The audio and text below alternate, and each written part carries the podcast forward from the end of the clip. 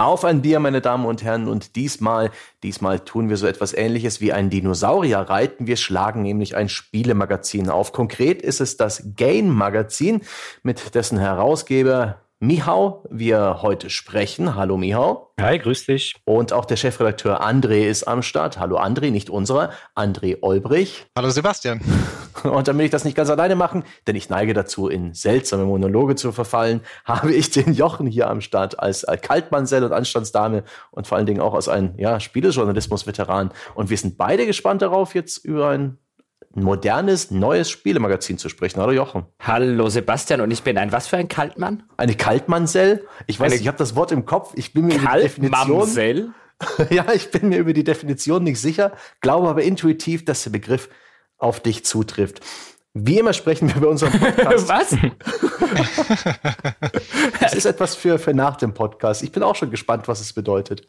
Aber wir sprechen am Anfang immer über Bier. Und bevor wir noch über Bier sprechen, hat, haben wir noch eine ganz kleine Sache in eigener Sache. Die erzählst du mal, Jochen. Ah, jetzt, jetzt muss die Kaltmamsell wieder, ja? Das ist mhm. wieder so typisch. Ich werde hier in der Zwischenzeit, äh, nachdem ich jetzt meine Ansage gemacht habe, werde ich kurz googeln, was das ist. Das ist doch bestimmt irgendwie aus dem französischen Mademoiselle, was dann verdeutscht in Mamselle oder so wurde. Aber ich bin gespannt.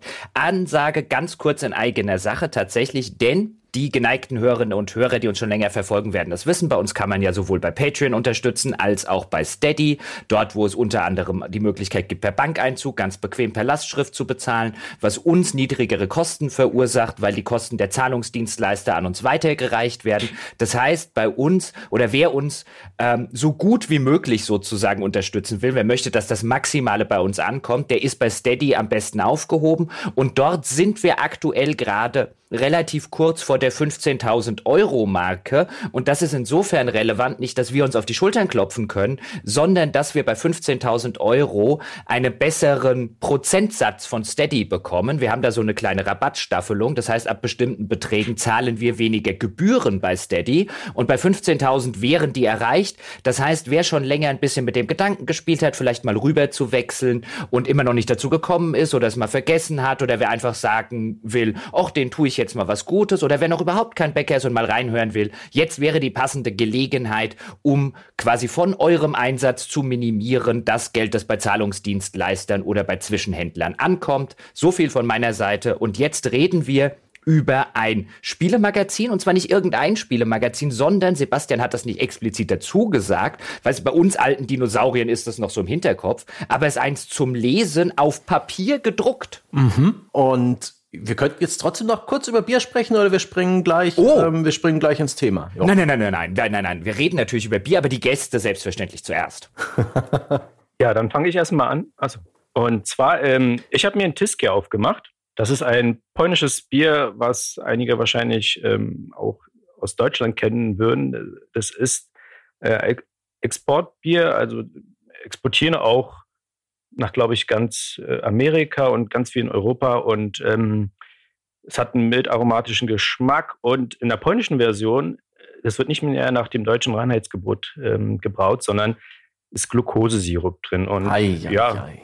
ja und ähm, wie gesagt, das ist wahrscheinlich deswegen so, weil ich aus Polen komme und äh, das immer getrunken habe. Also ist das mein Lieblingsbier, deswegen wollte ich das mal vorstellen. Das kenne ich gut von unserem polnischen Restaurant. Das hat einen schönen Biergarten in Nürnberg. Da haben wir schon viele Sommer das Tiskier genossen. Ein schönes Sommerbier ist es, aber Kopfschmerzen macht es ab drei Stück. Boah.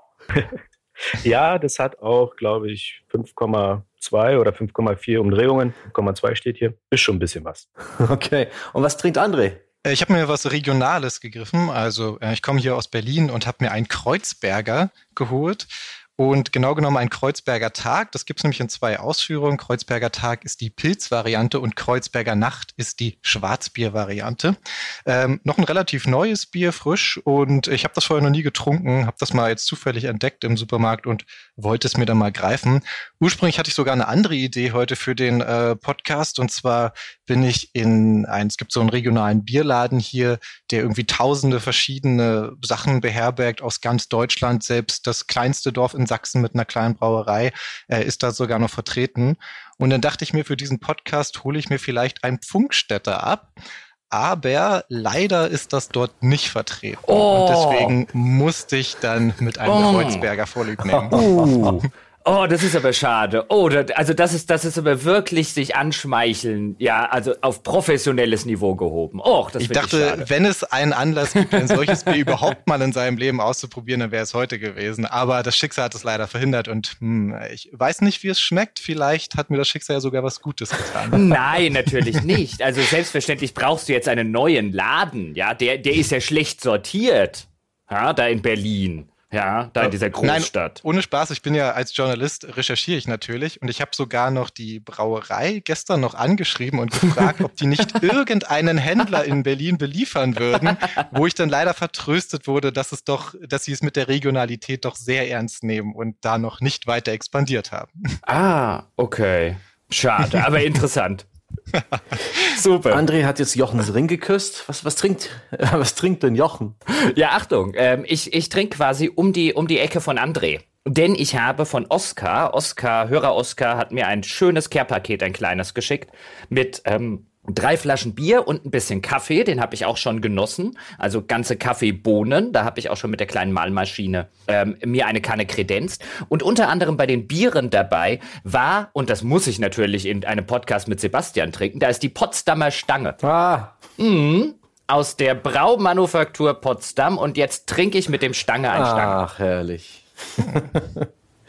Mhm. Ich habe mir ein Red Ale von Weiße Elster aufgemacht, eine Brauerei aus Leipzig. Das ist auch Hörerbier oder besser gesagt Zuschauerbier. Bei unserem Live-Auftritt in Hamburg stand das nämlich ähm, plötzlich auf dem Tisch. Das hat, ich glaube, Beefy mitgebracht, unser User Beefy. Und es schmeckt sehr rund, sehr, mh, hm, sehr hopfig, aber auf eine likörige, fruchtige Note. Also es es ist wirklich, es schmeckt wie ein, ein roter Saft fast schon. Es ist ein, ist ein sehr nettes Bier. Ich habe irgendwie so ein englisches Ale befürchtet, aber das geht schon eher in die Richtung IPA. Und ich bin ganz angetan, wo ich doch dunkle Biere eigentlich so, hm, so eine kleine Hassliebe zu ihnen habe. Das passt. Alles cool. Ja, das ähm, Oscar, das ist sehr schön ausgewählt. Die Potsdamer äh, Stange ist tatsächlich, anscheinend wird dort irgendein Weizenmalz mit dazugegeben. Das ist so ein unfiltriertes Bier. So dass ich am Anfang so gedacht habe, ein, na, das schmeckt doch jetzt so in Richtung Weizenbier, ist aber tatsächlich ein, ja, du hast gerade rund gesagt, Sebastian, ist tatsächlich ein relativ rundes, angenehm zu trinkendes, süffiges Bier.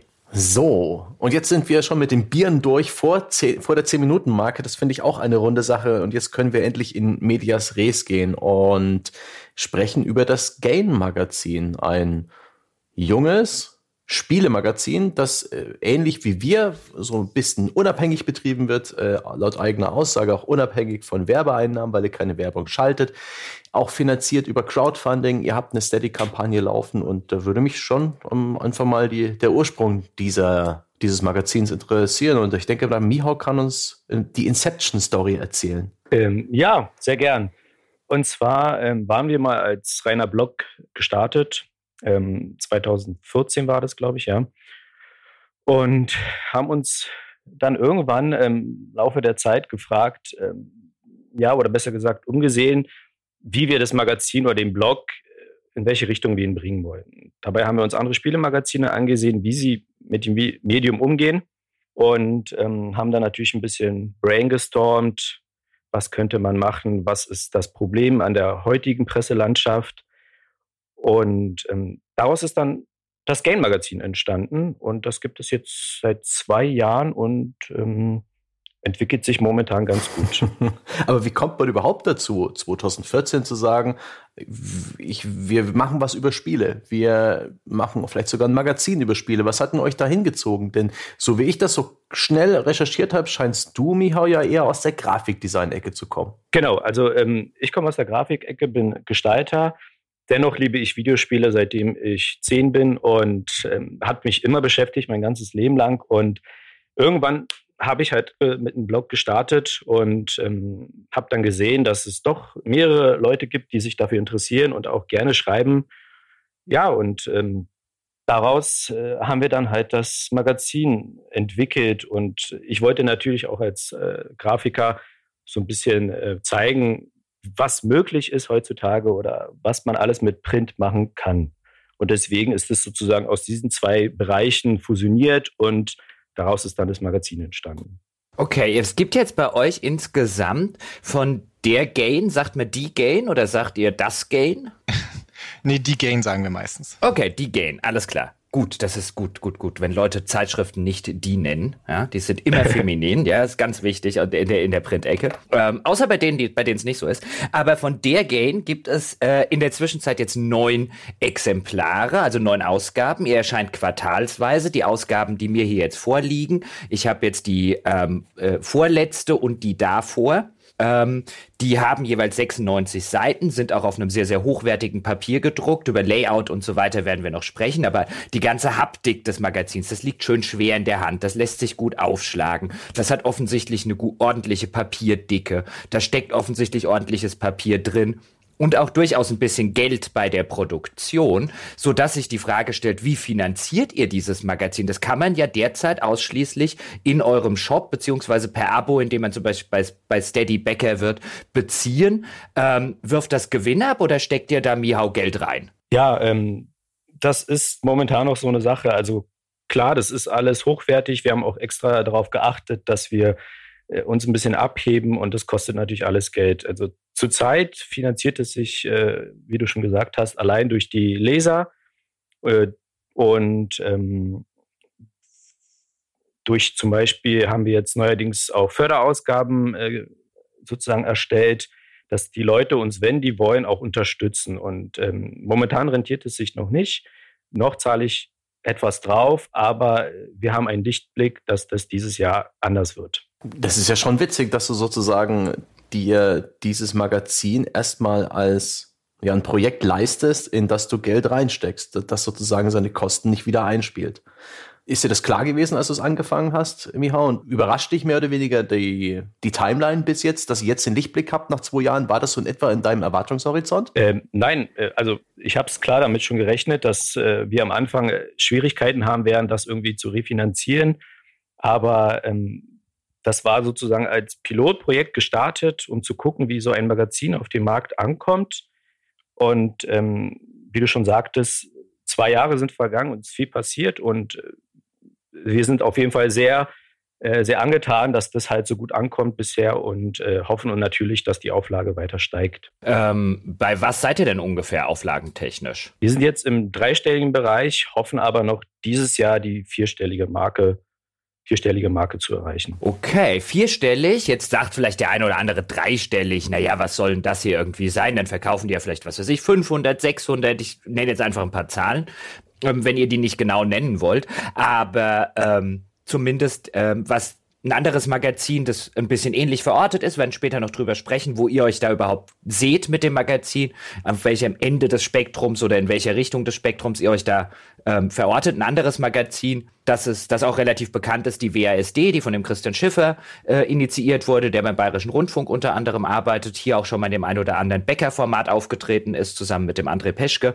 Ähm, die war nach meinen Informationen auch immer so am oberen dreistelligen Bereich mit ihrer Auflage. Keine Ahnung, ob das immer noch aktuell ist, aber zumindest ist das für ein solches Magazin, das sich ausschließlich in so, äh, äh, das nicht am Kiosk liegt, das sich ausschließlich ähm, über Liebhaber im Internet finanziert, ist das insbesondere, wenn ihr in den vierstelligen Bereich reinkommt, jetzt durchaus ein Achtungserfolg, würde ich sagen. Oder Sebastian, wie siehst du das? Klar, Absolut. Ich, ihr habt ja nicht die großen Strukturen wie die alten Verlage, diese, diese Dinosaurier, die aus der Print-Ära kommen und in den letzten Jahren schon wirklich sich radikal umstrukturieren mussten, um Online-Journalismus zu betreiben und die auch sehr viele Angestellte, sehr viele Arbeitsprozesse und sowas mit sich bringen, die da echt eine höhere Auflage brauchten. Aber ich kann mir vorstellen, dass, wenn es bei euch ähnlich läuft wie bei der WSD, habt ihr viele freiberufliche Mitarbeiter, halt sowas wie feste Freie in Anführungszeichen und nur wenige, ja, feste Positionen. Und ich kann mir auch vorstellen, dass keiner von euch hauptberuflich so wirklich dran arbeitet. Oder laufe ich jetzt gerade einem Irrtum auf? Nee, das ist so eigentlich vollkommen richtig. Hauptberuflich machen wir tatsächlich alle was anderes. Wir kommen aus ganz verschiedenen Ecken, aus der IT oder aus dem wissenschaftlichen Bereich. Und demzufolge kann niemand sozusagen seine volle Arbeitskraft in dieses Magazin reinstecken. Das versuchen wir natürlich auszugleichen durch entsprechend, ja, Organisationsfähigkeit, gute Abstimmung und dann entsprechend natürlich auch mehr Leute, die daran arbeiten.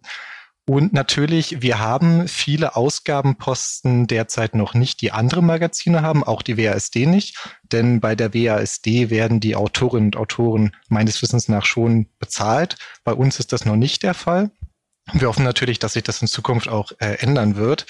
Und ich glaube auch, es gibt so verschiedene Varianten, wie man so ein Projekt angehen kann. Man könnte gleich am Anfang sehr, sehr viel Geld in die Hand nehmen. Man könnte dann eine entsprechend hohe Auflage drucken. Man kann es an den Kiosk bringen und so weiter und erstmal sehr viel investieren. Ähm, Mio investiert nun einen etwas geringeren Betrag und es baut sich sozusagen nach und nach alles auf.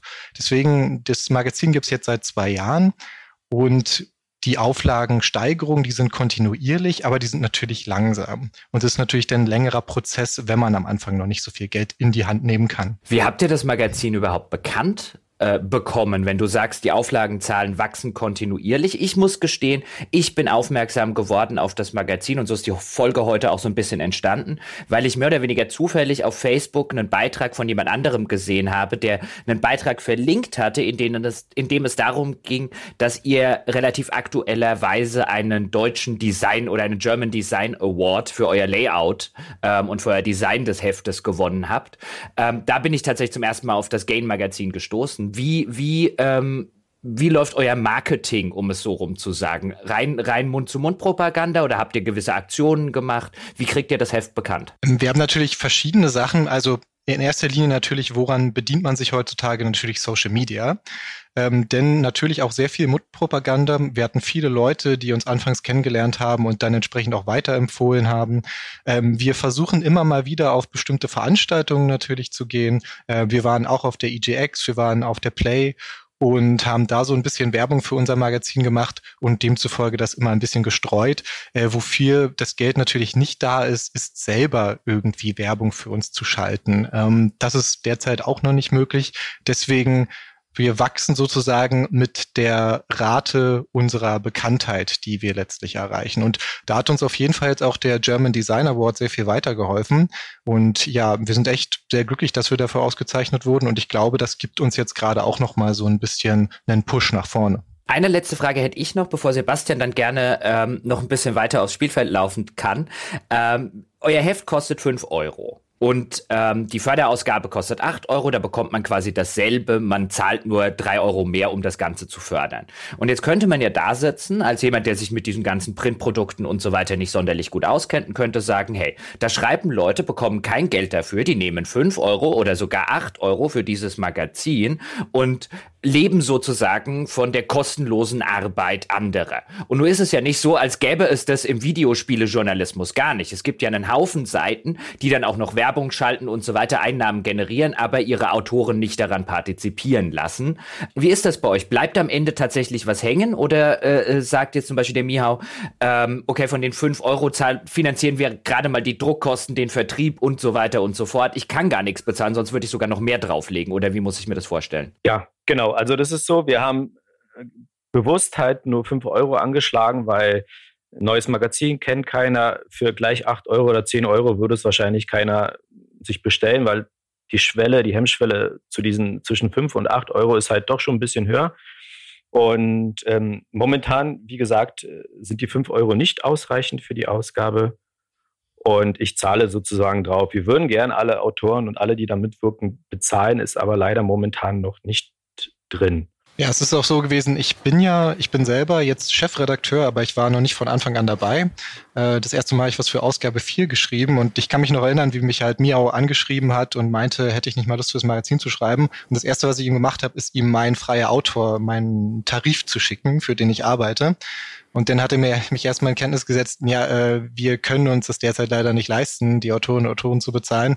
Und dann, na gut, äh, habe ich es erstmal eine Weile sein lassen. Dann habe ich mir später das Magazin nochmal genauer angeguckt und gesehen, meine Güte, es sieht ziemlich gut aus, es ist wertig und hier ist auf jeden Fall ziemlich viel Potenzial drin. Und ich glaube, dass das in Zukunft schon die entsprechenden, ja, den entsprechenden Absatz haben kann, dass man vielleicht dann in der Zukunft dann die entsprechende Bezahlung für seine Arbeit bekommt. Absolut jetzt derzeit ist es reiner Idealismus von den Leuten, die mitarbeiten. Und ich ja, zolle eigentlich jedem Redakteur, der für uns arbeitet, großen Respekt, dass er tatsächlich was beisteuert und irgendwie an die Zukunft von diesem Magazin glaubt. Das finde ich mega spannend, dass ihr es auch schafft, Autoren zu gewinnen, die eben bereit sind, speculative Work ähm, zu leisten. Das heißt, äh, Arbeit kostenlos zu tun, in der Aussicht vielleicht später mal irgendwann ein Honorar dafür zu bekommen, wenn ihr genügend Umsatz macht und euch das leisten könnt. Ist das auch dem Design zu verdanken? Ist das äh, das, was, was eure Autoren gewinnt? Ist es der Reiz, in so einem stylischen Umfeld Texte zu veröffentlichen? Wie, wie habt ihr die für euch gewonnen? Ich stelle mir gerade so einen Rattenfänger von Hameln vor, der es irgendwie schafft, ja, talentierte Autoren zu gewinnen. Und eh, ohne Geld habt ihr praktisch keinen Hebel. Also wie, wie habt ihr das gemacht? Mihau vielleicht. Ja, also ja, und zwar war das so, dass ähm, das Magazin, also vom Design aus her vielleicht schon die ein oder andere natürlich beeindruckt hat. Ähm, und das wirkt doch alles professionell. Ich meine, wir arbeiten mittlerweile auch ziemlich professionell und die Strukturen passen wir an. Und es war, glaube ich, der Gedanke dahinter, einfach in so einem coolen Magazin mal mitgewirkt zu haben, irgendwie, um später auch vielleicht äh, irgendwas für das Bewerbungsgespräch zu haben oder sonstiges. Und ich denke mal, aus diesen, aus diesen Gedanken heraus sind die dann zu uns gekommen. Ja, und also mir ging es auf jeden Fall so. Ich habe halt gesehen, dass es wertig und ich habe gesehen, dass es da eventuell eine Zukunft gibt. Und dann ist es aber auch so, natürlich hat die Nichtbezahlung von den Autoren oder dass ich selber auch kein Geld damit verdiene, natürlich auch praktische Auswirkungen auf ähm, die Arbeit, die wir haben. Denn es ist halt sehr, sehr anstrengend und sobald natürlich hauptberuflich bei irgendjemanden von uns etwas brennt oder wenn die Familie dazwischen kommt, normalerweise haben wir zum Beispiel zwei Chefredakteure. Ähm, der Alessandro Seiko ist noch der andere Chefredakteur, der hat sich aber derzeit halt erstmal ausgeklingt, weil der hat ein zweites Kind bekommen, beruflich ist viel am Laufen. Demzufolge muss natürlich dann diese Arbeit, die er kostenlos für das Magazin hat, die fällt dann hinten runter. Und solche Unwägbarkeiten muss man dann natürlich versuchen, irgendwie auszugleichen und muss dementsprechend auch diese Arbeitsweise richtig gut abstimmen, beziehungsweise auch immer was in der Hinterhand haben, falls es mal zu solchen Ausfällen kommt. Und die lassen sich nicht vermeiden und die sind auch vollkommen normal, weil ich von niemandem verlangen würde, dass er sozusagen seine hauptberufliche Tätigkeit ausgibt, um sozusagen jetzt zu diesem Zeitpunkt alles hm. in die Gain zu stecken. Wie viele, wie viele Stunden im, im Monat du jetzt als Chefredakteur? Also erstens, was machst du genau als Chefredakteur bei der Gain? Und zweitens, wie viele Stunden im Monat steckst du in etwa rein? Also ich kümmere mich eigentlich um alles, was halt die Organisation der Beiträge angeht. Ähm, ich lektoriere zusätzlich noch. Ähm, ich rekrutiere Autorinnen Autorinnen und Autoren. Ähm, ich stimme verschiedene Beiträge aufeinander ab. Im, ich sorge für die Struktur des Magazins, also was kommt zuerst, was kommt später. Ähm, das mache ich alles. Äh, tatsächlich habe ich die Stunden selber noch nie aufgeschrieben, die ich dafür investiert habe. Aber ja, lass es mal so, es ist schon wie so ein 50 Prozent Teilzeitjob, also 20 Stunden in der Woche stecke ich da bestimmt rein, ja. Okay, das ist, ich finde das immer wieder ganz interessant, weil wir hatten es schon häufiger in meinem Podcast, zum Beispiel auch mit dem Wolfgang Walk, der da auch immer mal relativ kritisch äh, schon mal auch in der Vergangenheit war, ähm, was so unbezahlte Arbeit innerhalb der Branche angeht und die Branche an sich als Gesamtbranche auch bei der Ent auf Entwicklerseitig, wo über lange, lange Jahre, bis da Gesetze geändert wurden, gerne mal Praktikanten relativ stark ausgenutzt wurden. Die hatte in der Vergangenheit schon so ein Ausbeuteproblem, ähm, weswegen ich jetzt so an die Sache mit euch und an das Gespräch ich schon ein bisschen rangegangen bin. Ich bin mal gespannt, was sie zum Thema Bezahlungen sagen. Ich bin mal gespannt, was sie zum Thema unbezahlte Arbeit sagen, weil ich mir schon gedacht habe, dass sich das wahrscheinlich noch nicht gut genug finanziert, um den Redakteuren, um die Redakteure oder die freien Mitarbeiter tatsächlich bezahlen zu können. Wobei und deswegen denkt jetzt ja vielleicht der ein oder andere Hörer oder die ein oder andere Hörerin auch, oh, der Jochen geht aber heute mit denen gar nicht so hart ins Gericht, wie er das sonst tut. Aber ich kann mir halt schon vorstellen, wenn ich das Heft in der Hand habe, ich meine, die Druckkosten liegen längst nicht mehr an der Stelle, wo sie vielleicht vor 20, 30 Jahren mal äh, äh, gelegen haben. Es gibt mittlerweile viele äh, Druckereien, die händeringend Aufträge suchen, die es relativ günstig machen. Aber bei einer dreistelligen Auflage 5 Euro pro Heft und dieses Heft, was ich hier in der Hand habe, das wirklich was Haptik, was Wertigkeit angeht, was Gewicht Gewicht angeht ähm, und so weiter, meilenweit über dem liegt, was man derzeit im Spielebereich am Kiosk kaufen kann, kann ich mir durchaus echt schon vorstellen, dass da nichts mehr übrig bleibt. Deswegen bin ich hier ein bisschen gnädiger. Danke. ja. Nein, aber es ist tatsächlich, ich finde es tatsächlich so ein bisschen ein Problem und da kann jetzt, da kann jetzt, äh, vielfach können die Leute nichts dafür, aber ich finde es tatsächlich so ein Problem, dass der Journalismus an Wertigkeit verliert, wenn so viele Leute es umsonst machen. Und ich verstehe total den Grund, den jetzt auch André genannt hat, dass man für sowas schreiben will, dass man vielleicht so Zukunftsaussichten hat, dass ein cooles Projekt ist, dass einem die Wertigkeit des Magazins gefällt und oh, da macht noch mal jemand Print.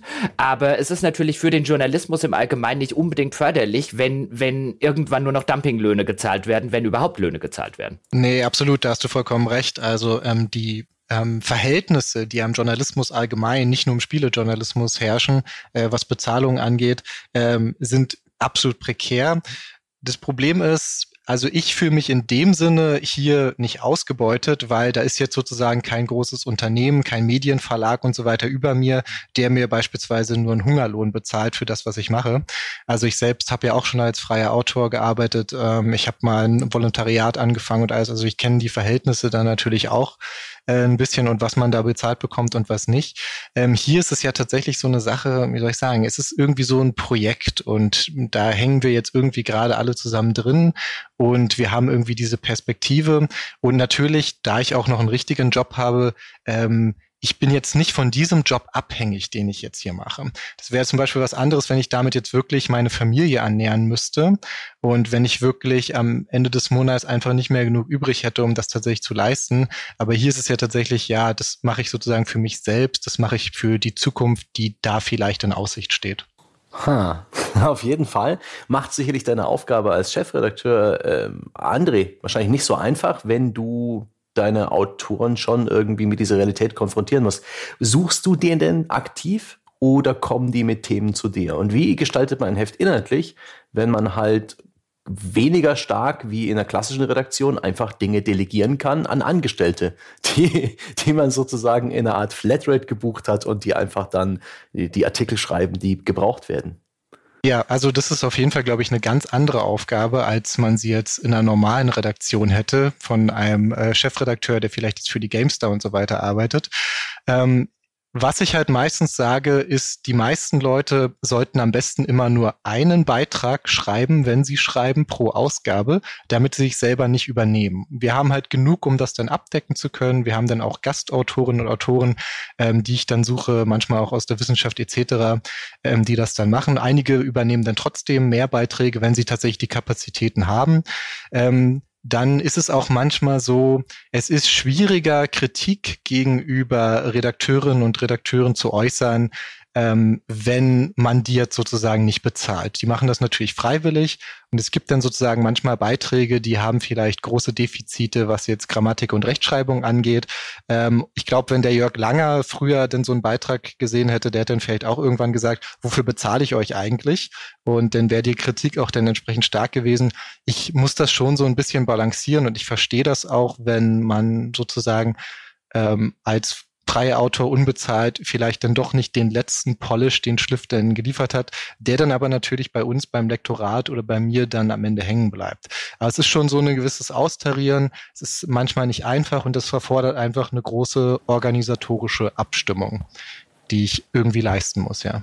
Ach ja, und zu den, zu den Themen noch. Also ich lasse, meistens lasse ich halt Vorschläge natürlich von den Redakteurinnen und Redakteuren machen. Ähm, meistens eigen, einigen wir uns darauf, ähm, was denn unsere Titelstory werden soll, welchen Titel wir denn besonders in den Vordergrund stellen wird und welche Begleitartikel dazu kommen müssen, weil da muss man das schon sehr stark aufeinander abstimmen. Aber ansonsten versuche ich vielen einfach auch ihre Interessen in dem Magazin sich widerspiegeln zu lassen und demzufolge thematisch nicht so viele Vorgaben zu machen, weil das muss natürlich aus den Autorinnen dann auch selbst rauskommen und die müssen natürlich Spaß haben an dem, was sie da schreiben. Das klingt angenehm reflektiert und abgeklärt. Und wenn wir jetzt schon bei deiner Aufgabe als Chefredakteur sind und ein bisschen so auch über den, langsam zum Inhalt des Hefts kommen, sollten wir vielleicht auch mal über die, ja, die Selbstwahrnehmung der Gain sprechen. Wie genau positioniert ihr denn oder wie betrachtet ihr das Magazin? Was, was soll es bieten? Was sind, was sind die Säulen, um mal so ein Klischee zu benutzen, auf dem das Ding steht? Oder habt ihr ein paar Worte gefunden, um einfach das Ding genauer zu beschreiben, dass unsere, unsere Hörer ein besseres Bild bekommen als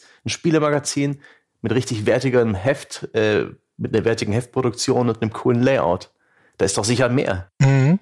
Also ich glaube, vielleicht könnte man am treffendsten den Begriff des Indie-Magazins wählen. Indie-Magazin nicht im Sinne, dass wir Indie-Spiele oder Indie-Titel behandeln würden, sondern dass wir ein unabhängiges Magazin sind. Eines, was halt nicht angewiesen ist auf Publisher, Geld, auf Werbeanzeigen etc., sondern sozusagen tatsächlich dieser klassische äh, für die Leser da zu sein und sonst nichts und uns demzufolge auch nicht verdächtig zu machen, dass wir irgendetwas beschönigen würden. Ähm, gleichsam möchte ich diese Richtung einschlagen, dass unser Magazin eher so eine, ja, so eine Kulturperspektive auf Videospiele einnimmt, eher so allgemein Reportagen, Interviews bietet, wegkommen vom klassischen Test, der immer noch die, ja, die bevorzugte Rubrik in den allermeisten Spielemagazinen ist. Ähm, ich glaube, das fehlt vor allem in Deutschland. Haben wir sowas nicht so wirklich. Äh, es gibt die WASD, die erscheint aber auch nur zweimal im Jahr und da würde ich fast sagen, dass die WASD auch manchmal schon ein bisschen zu akademisch ist und demzufolge irgendwie noch so ein bisschen ähm, das typische Feuilleton einfach fehlt. Das Feuilleton der Spielebranche und das würde ich ganz gerne mit der Gain etablieren, ja. Wir hatten ja im, wir hatten ein kurzes Vorgespräch geführt, Full Disclosure, also der, der André, der Miha und ich.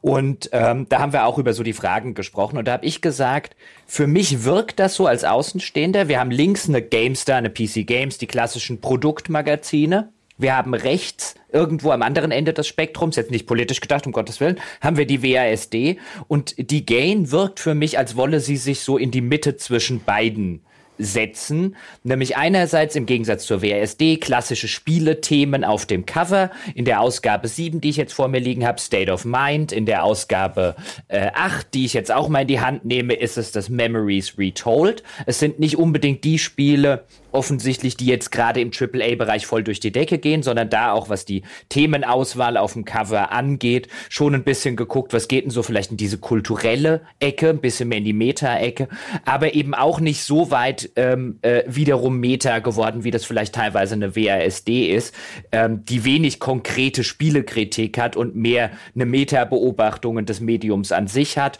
und auch lange nicht so viele Spielekritiken, wie das vielleicht eine GameStar hat. Ist das wirklich so der Versuch, so ja, ich würde mal sagen, in sich ein oder ein, in einem Gewässer zu fischen, in dem weder die GameStar noch die WASD fischt, aber ähm, beide oder oder wo wo sozusagen so eine gewisse Schnittmenge existiert. Ja, das würde ich durchaus so sagen. Ähm, so eine Nische, die einfach da auch noch nicht vertreten ist, würde ich derzeit sagen, vor allem im Printsegment natürlich. Ähm, wobei die WASD, ich finde, was die geleistet hat, ist schon ziemlich großartig und da kommt auch viel Inspiration einfach für das Magazin, ähm, was wir sozusagen jetzt langsam entwickelt und aufgebaut haben.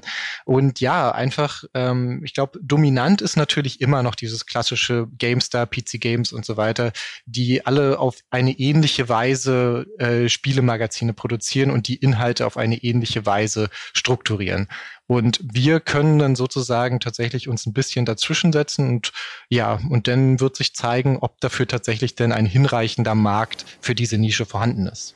Ich finde, ihr füllt so ein bisschen die Lücke, die die G hinterlassen hat. Ja? Dieser Baum im Regenwald ist umgefallen und plötzlich scheint Sonne auf dem Boden und euer Pflänzlein geht da auf. Tatsächlich, wir werden oft verglichen mit der G und das ist für uns auch so ein bisschen immer ein Anknüpfungspunkt und wir wissen ja zum Beispiel, wie viel die G damals verkauft hat und wenn wir sozusagen irgendwann mal in ähnliche Regionen vordringen könnten wie die G, dann wäre das, glaube ich, schon aller Ehren wert und würde uns halt, ja, ja, das wäre schon das Optimum, glaube ich. Wobei, wobei man da sagen muss, die G hat diese Zahlen gemacht äh, in einer völlig anderen Ära des Printjournalismus, auch wenn es noch nicht so viele Jahre her sind. Aber wenn man sich den Auflagenschwund auch von PC Games, GameStars und Co. in den letzten fünf Jahren oder so anschaut, ich glaube, die, also meine Theorie wäre, die Zahlen der G sind für euch vollkommen unerreichbar, ohne das Böse zu meinen, weil die wären heute auch für einen großen Verlag unerreichbar mit so einem Magazin. Na, also die letzten Zahlen, die ich, glaube ich, von der G hatte aus 2013, die bewegten sich bei 26.000 Auflage. Ähm, wenn man so das mal vergleicht mit dem, was die äh, GameStar in dieser Zeit und so noch gemacht hat, also die sind natürlich noch auf einem ganz anderen Level gewesen. Aber ich glaube, wir brauchen theoretisch auch nicht so viel wie die G damals und beziehungsweise bei uns kann es halt alles langsam wachsen. Ähm, wir können dann halt irgendwann bestimmte Posten dann ähm, ähm, abarbeiten. Wir können dann entsprechend die Autorinnen und Autoren bezahlen. Aber wir haben zum Beispiel keine Mietkosten, was äh, Redaktionsräume und so angeht, weil wir sehr dezentralisiert arbeiten und können dann entsprechend gucken, wie wir damit zurande kommen. Aber ich glaube, wir müssen nicht in utopische Zahlen oder so vordringen, um das Magazin sozusagen am Laufen zu halten. Das wird sich dann aber letztlich in der Zukunft zeigen, wie wir dann weiter damit umgehen, ja. Äh, es ging mir, geht mir auch weniger darum, dass, äh, dass ich euch kein weiteres Wachstum und so weiter zutrauen äh, würde. So über den Inhalt werd, werden wir gleich ja eh noch ein bisschen sprechen, sondern so 25.000 Exemplare 2013, das meine ich halt mit einer anderen Ära. Also ich würde meine Hand dafür ins Feuer legen, dass zum Beispiel eine PC Games nicht mehr über 20 verkauft. Also ich halte 25, wenn die etablierte Verlage mit den etablierten Magazinen nicht mehr verkaufen. Und ich könnte mir auch vorstellen, dass eine GameStar, die gedruckte mittlerweile unter die 25 äh, deutlich gerutscht ist. Dann, da, da, das sind halt so Zahlen, wo ich dann so ein bisschen davor sitze als, als jemand, der da, da, das lange Jahre verfolgt hat und denke, ähm, also überhaupt über die Zehntausender zu kommen, hielt ich schon für, für einen wahnsinnigen Erfolg. Ähm, ihr hattet aber eben im Vorgespräch gesagt, ihr habt eher mal so die 5000 erstmal angepeilt, oder? Genau, ja. Mhm. Also wenn es in diesem Bereich geht, wie gesagt, das wäre für uns eigentlich schon ein ziemlich großer Erfolg, wenn das irgendwann mal klappen würde. Ähm, und dann muss man ja auch noch mal gucken, äh, dass sozusagen GameStar und PC Games äh, so hohe Einbrüche zu verzeichnen haben hängt vielleicht auch ein bisschen damit zusammen, wie man heutzutage Print versteht und wie Print zu funktionieren hat und ob es nicht eine Art und Weise gibt, ein Spielemagazin zu machen, was als Print tatsächlich irgendwie noch einen Absatz findet. Und ja, das wird man dann sehen. Ich glaube schon, dass wir ein bisschen anders einfach sind von der Struktur her und wie es aufgezogen ist als äh, die GameStore und die PC Games und dass deswegen vielleicht noch eher die Motivation besteht, das sich als Print zu kaufen. Aber da werden wir vielleicht noch weiterreden, wenn wir jetzt denn allgemein vielleicht auch nochmal Spielejournalismus und auf unser Magazin im Besonderen dann zu sprechen kommen. Am liebsten würde ich jetzt eigentlich wirklich auf das Magazin im Besonderen zu sprechen kommen, wenn ihr, wenn hm. ihr Lust habt. Denn es hat so viele Aspekte, so viele Elemente, die ich aus anderen Magazinen kenne, wie zum Beispiel das klassische Editorial, die Teamseite. Es hat auch klassische Produkttests, also Tests innen drinne. Aber ich denke mal, dass äh, eins der großen Merkmale ist das dominierende Thema. Das Titelthema der Ausgabe, äh, um das sich nicht bloß ein, sondern meistens gleich zwei, drei, vier, fünf Artikel drehen, in denen ihr sozusagen ein Spiel zum Anlass nehmt, um ein größeres Fass aufzumachen ich nehme an, das ist alles Absicht und das wird auch so weitergehen. Ganz genau. Das ist jetzt so die Struktur, die wir haben. Es gibt halt ein, so eine Titelstory, die von mehreren Begleitartikeln dann äh, untermalt wird. Dann gibt es sozusagen die Kritiksektion, wobei ich sagen muss, das unterscheidet sich vielleicht noch mal ein bisschen von den klassischen Produkttests. Und dann gibt es sozusagen den Magazinteil mit den entsprechenden Reportagen, Essays und Interviews. Mhm. Woher kommt die Titelstory? Wer von euch ist das? Ist, hat der Mihausen noch seine Finger im Spiel oder bist du das andere? Ähm, das haben wir eigentlich alle zusammen im Spiel. Wir überlegen halt dann, was könnte die Titelstory am Ende werden. Wir beratschlagen darüber, was kommen sozusagen für interessante Titel raus. Und ich sage immer, äh, das Beste, was sich für eine Titelstory eignet, ist ein mittelgroßer Indie-Titel, über den sich vielleicht auch kulturell, politisch ähm, und gesellschaftlich noch viel zusätzlich schreiben lässt und der vielleicht sogar denn noch als kleines Bonbon zusätzlich auch ein interessantes Design für unser Magazin erlaubt. Tretet ihr im Zuge dieser Überlegungen auch an die Hersteller ran und fragt die zum Beispiel, was könnt ihr uns bieten? Was können wir noch zu dem Spiel erfahren? Könnt ihr uns Kontakte vermitteln, so wie es der klassische Produktjournalismus ohnehin ständig tut? Oder tut ihr das wirklich komplett getrennt von den Herstellern also und ihrer ja, PR-Abteilung und nehmt einfach die Produkte, wie sie auf Steam oder im Handel rauskommen und überlegt euch eure eigenen Themen, schickt eure eigenen Autoren in die Spur, um da ringsrum was zu recherchieren? Oder lasst ihr euch da auf diesen Kontakt mit Publishern ein? Ähm, wir fragen natürlich schon auf jeden Fall an. Also wir fragen, ob sie uns auch noch irgendwas bereitstellen können, vielleicht auch Interviewpartner, wenn es sich ergibt. Ähm, und auf der anderen Hälfte ist es natürlich dann äh, entsprechend drumherum zu recherchieren. Das kommt natürlich dann immer ein bisschen darauf an, was es dann für ein Spiel ist, mit welchem Publisher man es zu tun hat, äh, wie viel das denn genau hergibt. Und von daher ist das immer unterschiedlich. Aber wir versuchen natürlich, wenn dann schon, möglichst viele Informationen, möglichst viele Ansatzpunkte irgendwie zu finden. Und aus meiner Erfahrung eben mit Spielemagazinen hat auch ein Publisher stets ein großes Interesse, zum Beispiel auf Titelseiten von Magazinen zu erscheinen und ist da auch gern bereit, auf irgendwelche Deals sich einzulassen. Das in meiner Erfahrung waren das oft exklusiver Zugang zu Spielen, exklusive Assets, vorzeitiger Zugang und solche Sachen. Ist euch auch schon mal sowas angeboten? Ist euch sowas passiert? Habt ihr da eine grundsätzliche Linie dazu oder ist euer Cover einzig eure Sache und ihr entscheidet, was da drauf kommt? Also wir äh, entscheiden allein, was da drauf kommt. Ähm, wir haben ja, Angebote oder sowas eigentlich nicht wirklich bekommen. Ähm, Mio mhm. kannst ja vielleicht aus der Vergangenheit auch nochmal berichten, ähm, wo ich äh, vielleicht noch nicht dabei war. Ähm, aber es ist schon so, dass wir auch ähm, meistens noch ähm, vorzeitig Zugang zu dem entsprechenden Spiel bekommen, wenn es sich gerade relativ aktuell ergeben sollte. Ähm, und von daher ist das sozusagen das Einzige, was wir dann sozusagen bekommen.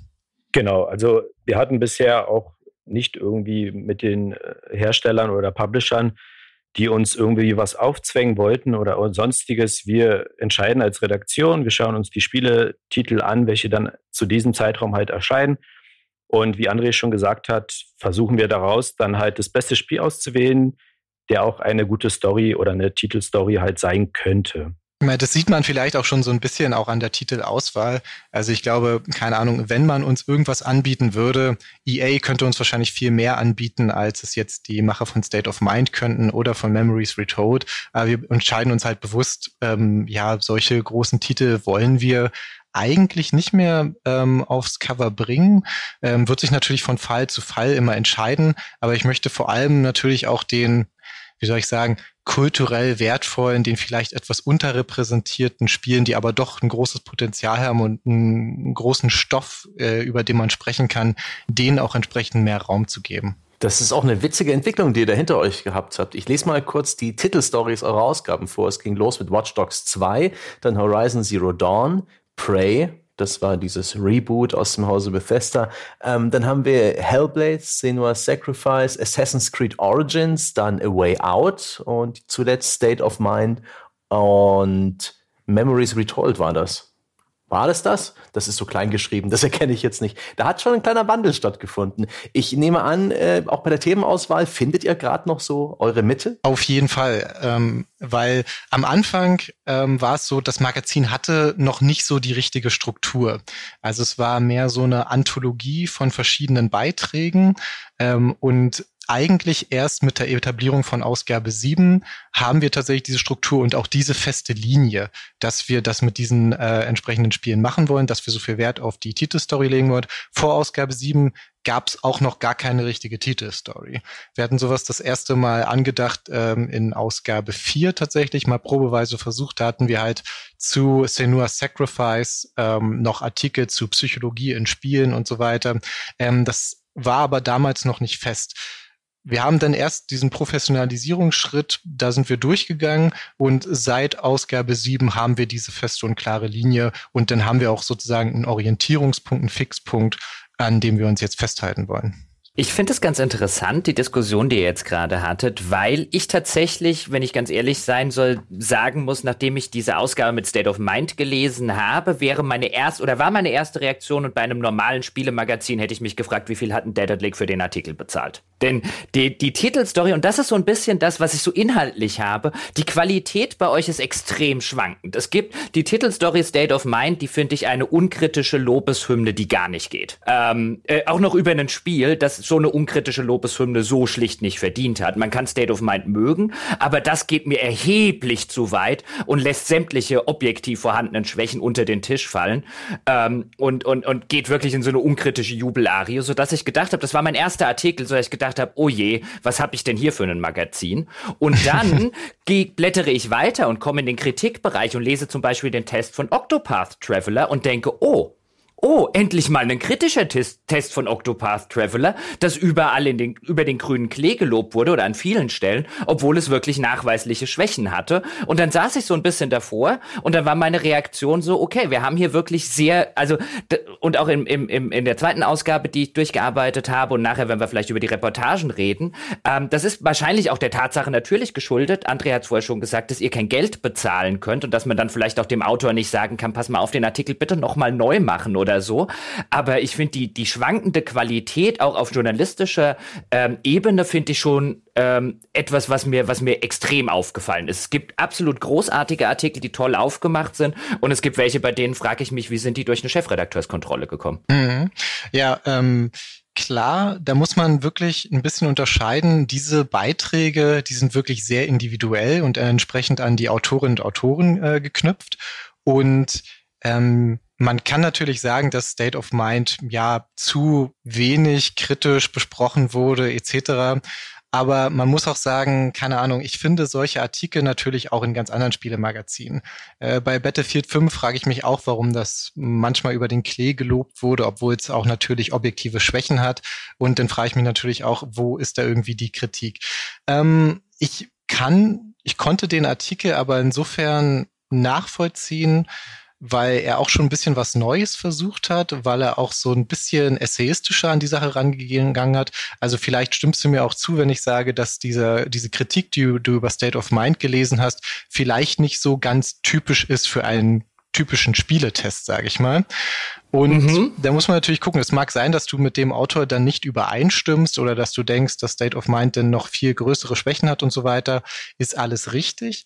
Aber ich glaube, wir sind ja auch im Spielejournalismus langsam auch so weit gekommen, dass wir sagen, äh, es gibt leider nicht so diese ganz objektive Betrachtungsweise und dass natürlich das Spielerlebnis sehr stark variieren kann und dass natürlich immer die Tests oder auch Kritiken sehr subjektiv geprägt sind und was man dann letztlich auch nicht komplett ausschalten kann. Ja. Du, du, keine, keine, keine Frage. Ähm, deswegen, ich würde auf so einer ästhetischen Ebene kann man selbstverständlich immer unterschiedlicher Meinung sein. Ich würde natürlich nicht behaupten, jeder, der jetzt ein State of Mind zum Beispiel gerne mag, hat keine Ahnung von Spielen. Aber es gibt halt, ähm, es gibt halt verschiedene Ausprägungen und Nuancen. Und wenn es halt wirklich, wenn halt wirklich ein einziger, also wenn, wenn, wenn du ein Spiel wie State of Mind hast ähm, und ein ein, ein Test und eine Titelstory nennt, benennt einen Kritikpunkt, einen einzigen und wischt den dann beiseite mit, ist aber eigentlich gar nicht wichtig, dann ist mir das halt schlicht und ergreifend zu tun. Man kann State of Mind immer noch mögen, aber hier finde ich die kritische Auseinandersetzung ist mir hier viel zu wenig und Jetzt aber im anderen Sinne, deswegen habe ich ja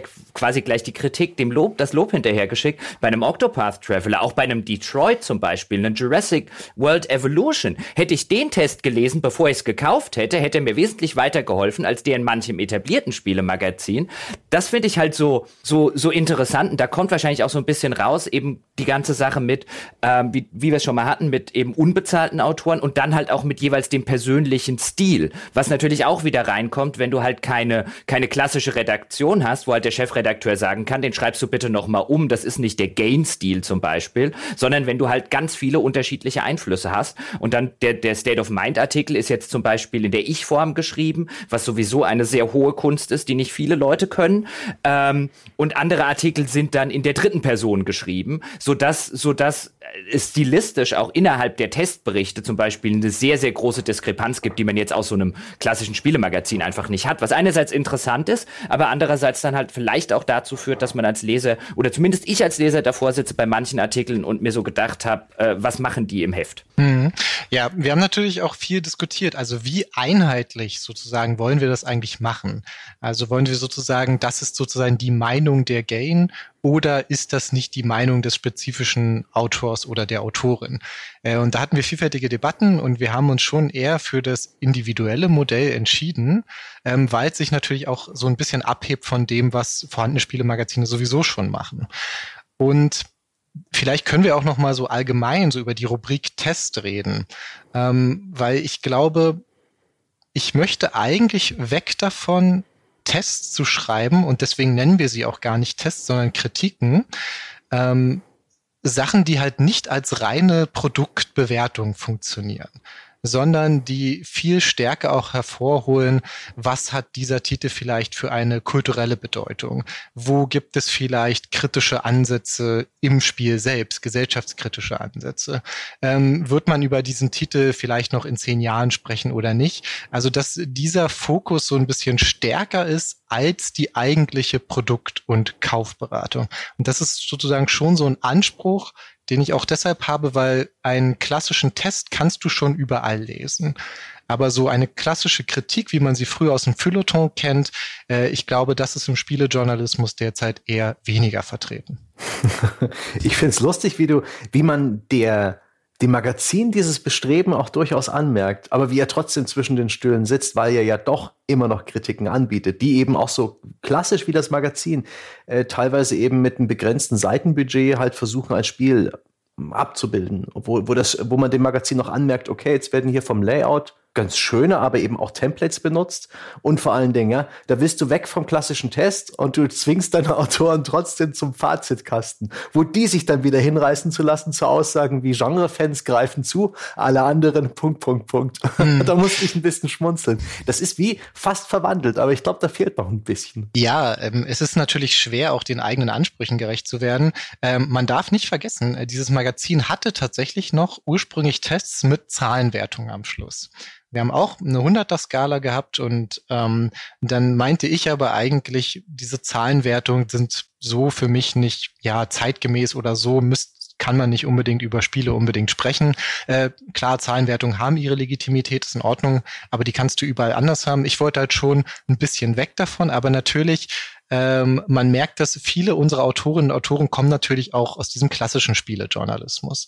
Und ich, man kann die Leute nicht alle sozusagen auf eine einheitliche Linie bringen oder sie jetzt total umpolen oder so, weil ich ja nach wie vor auch, ja, wie du sagst, zwischen den Stühlen dann sitze und den Leuten ihre Individualität dann auch entsprechend lassen möchte. Und daher klar, sowas wird man dann immer noch drin sehen, aber sozusagen der Anspruch und der langfristige Ausblick sozusagen, der sollte halt schon sein, ein bisschen weg so von diesem ganz klassischen Testverständnis. Ähm, genau, ich wollte noch dazu sagen, dass unser Magazin, wie André schon gesagt hat, äh, sich gewandelt hat. Äh, unsere ersten Ausgaben waren noch mit Wertungen und wir versuchen das jetzt natürlich für Ausgabe, von Ausgabe zu Ausgabe zu optimieren und uns zu verbessern, in, insoweit, dass wir dann halt, wie wir schon gesagt haben, ein Konzept entwickelt haben und dieses jetzt ausarbeiten. Ich finde das eigentlich total faszinierend und eigentlich auch sehr, sehr schön, dass ihr eben auch eure Zöpfe abgeschnitten habt, die ihr euch zu Beginn der Produktion geflochten habt. Deswegen weiß ich gar nicht, ob hier ein, äh, ein Konzept zu entwickeln und eiskalt dran festzuhalten überhaupt das Richtige ist. Ich finde,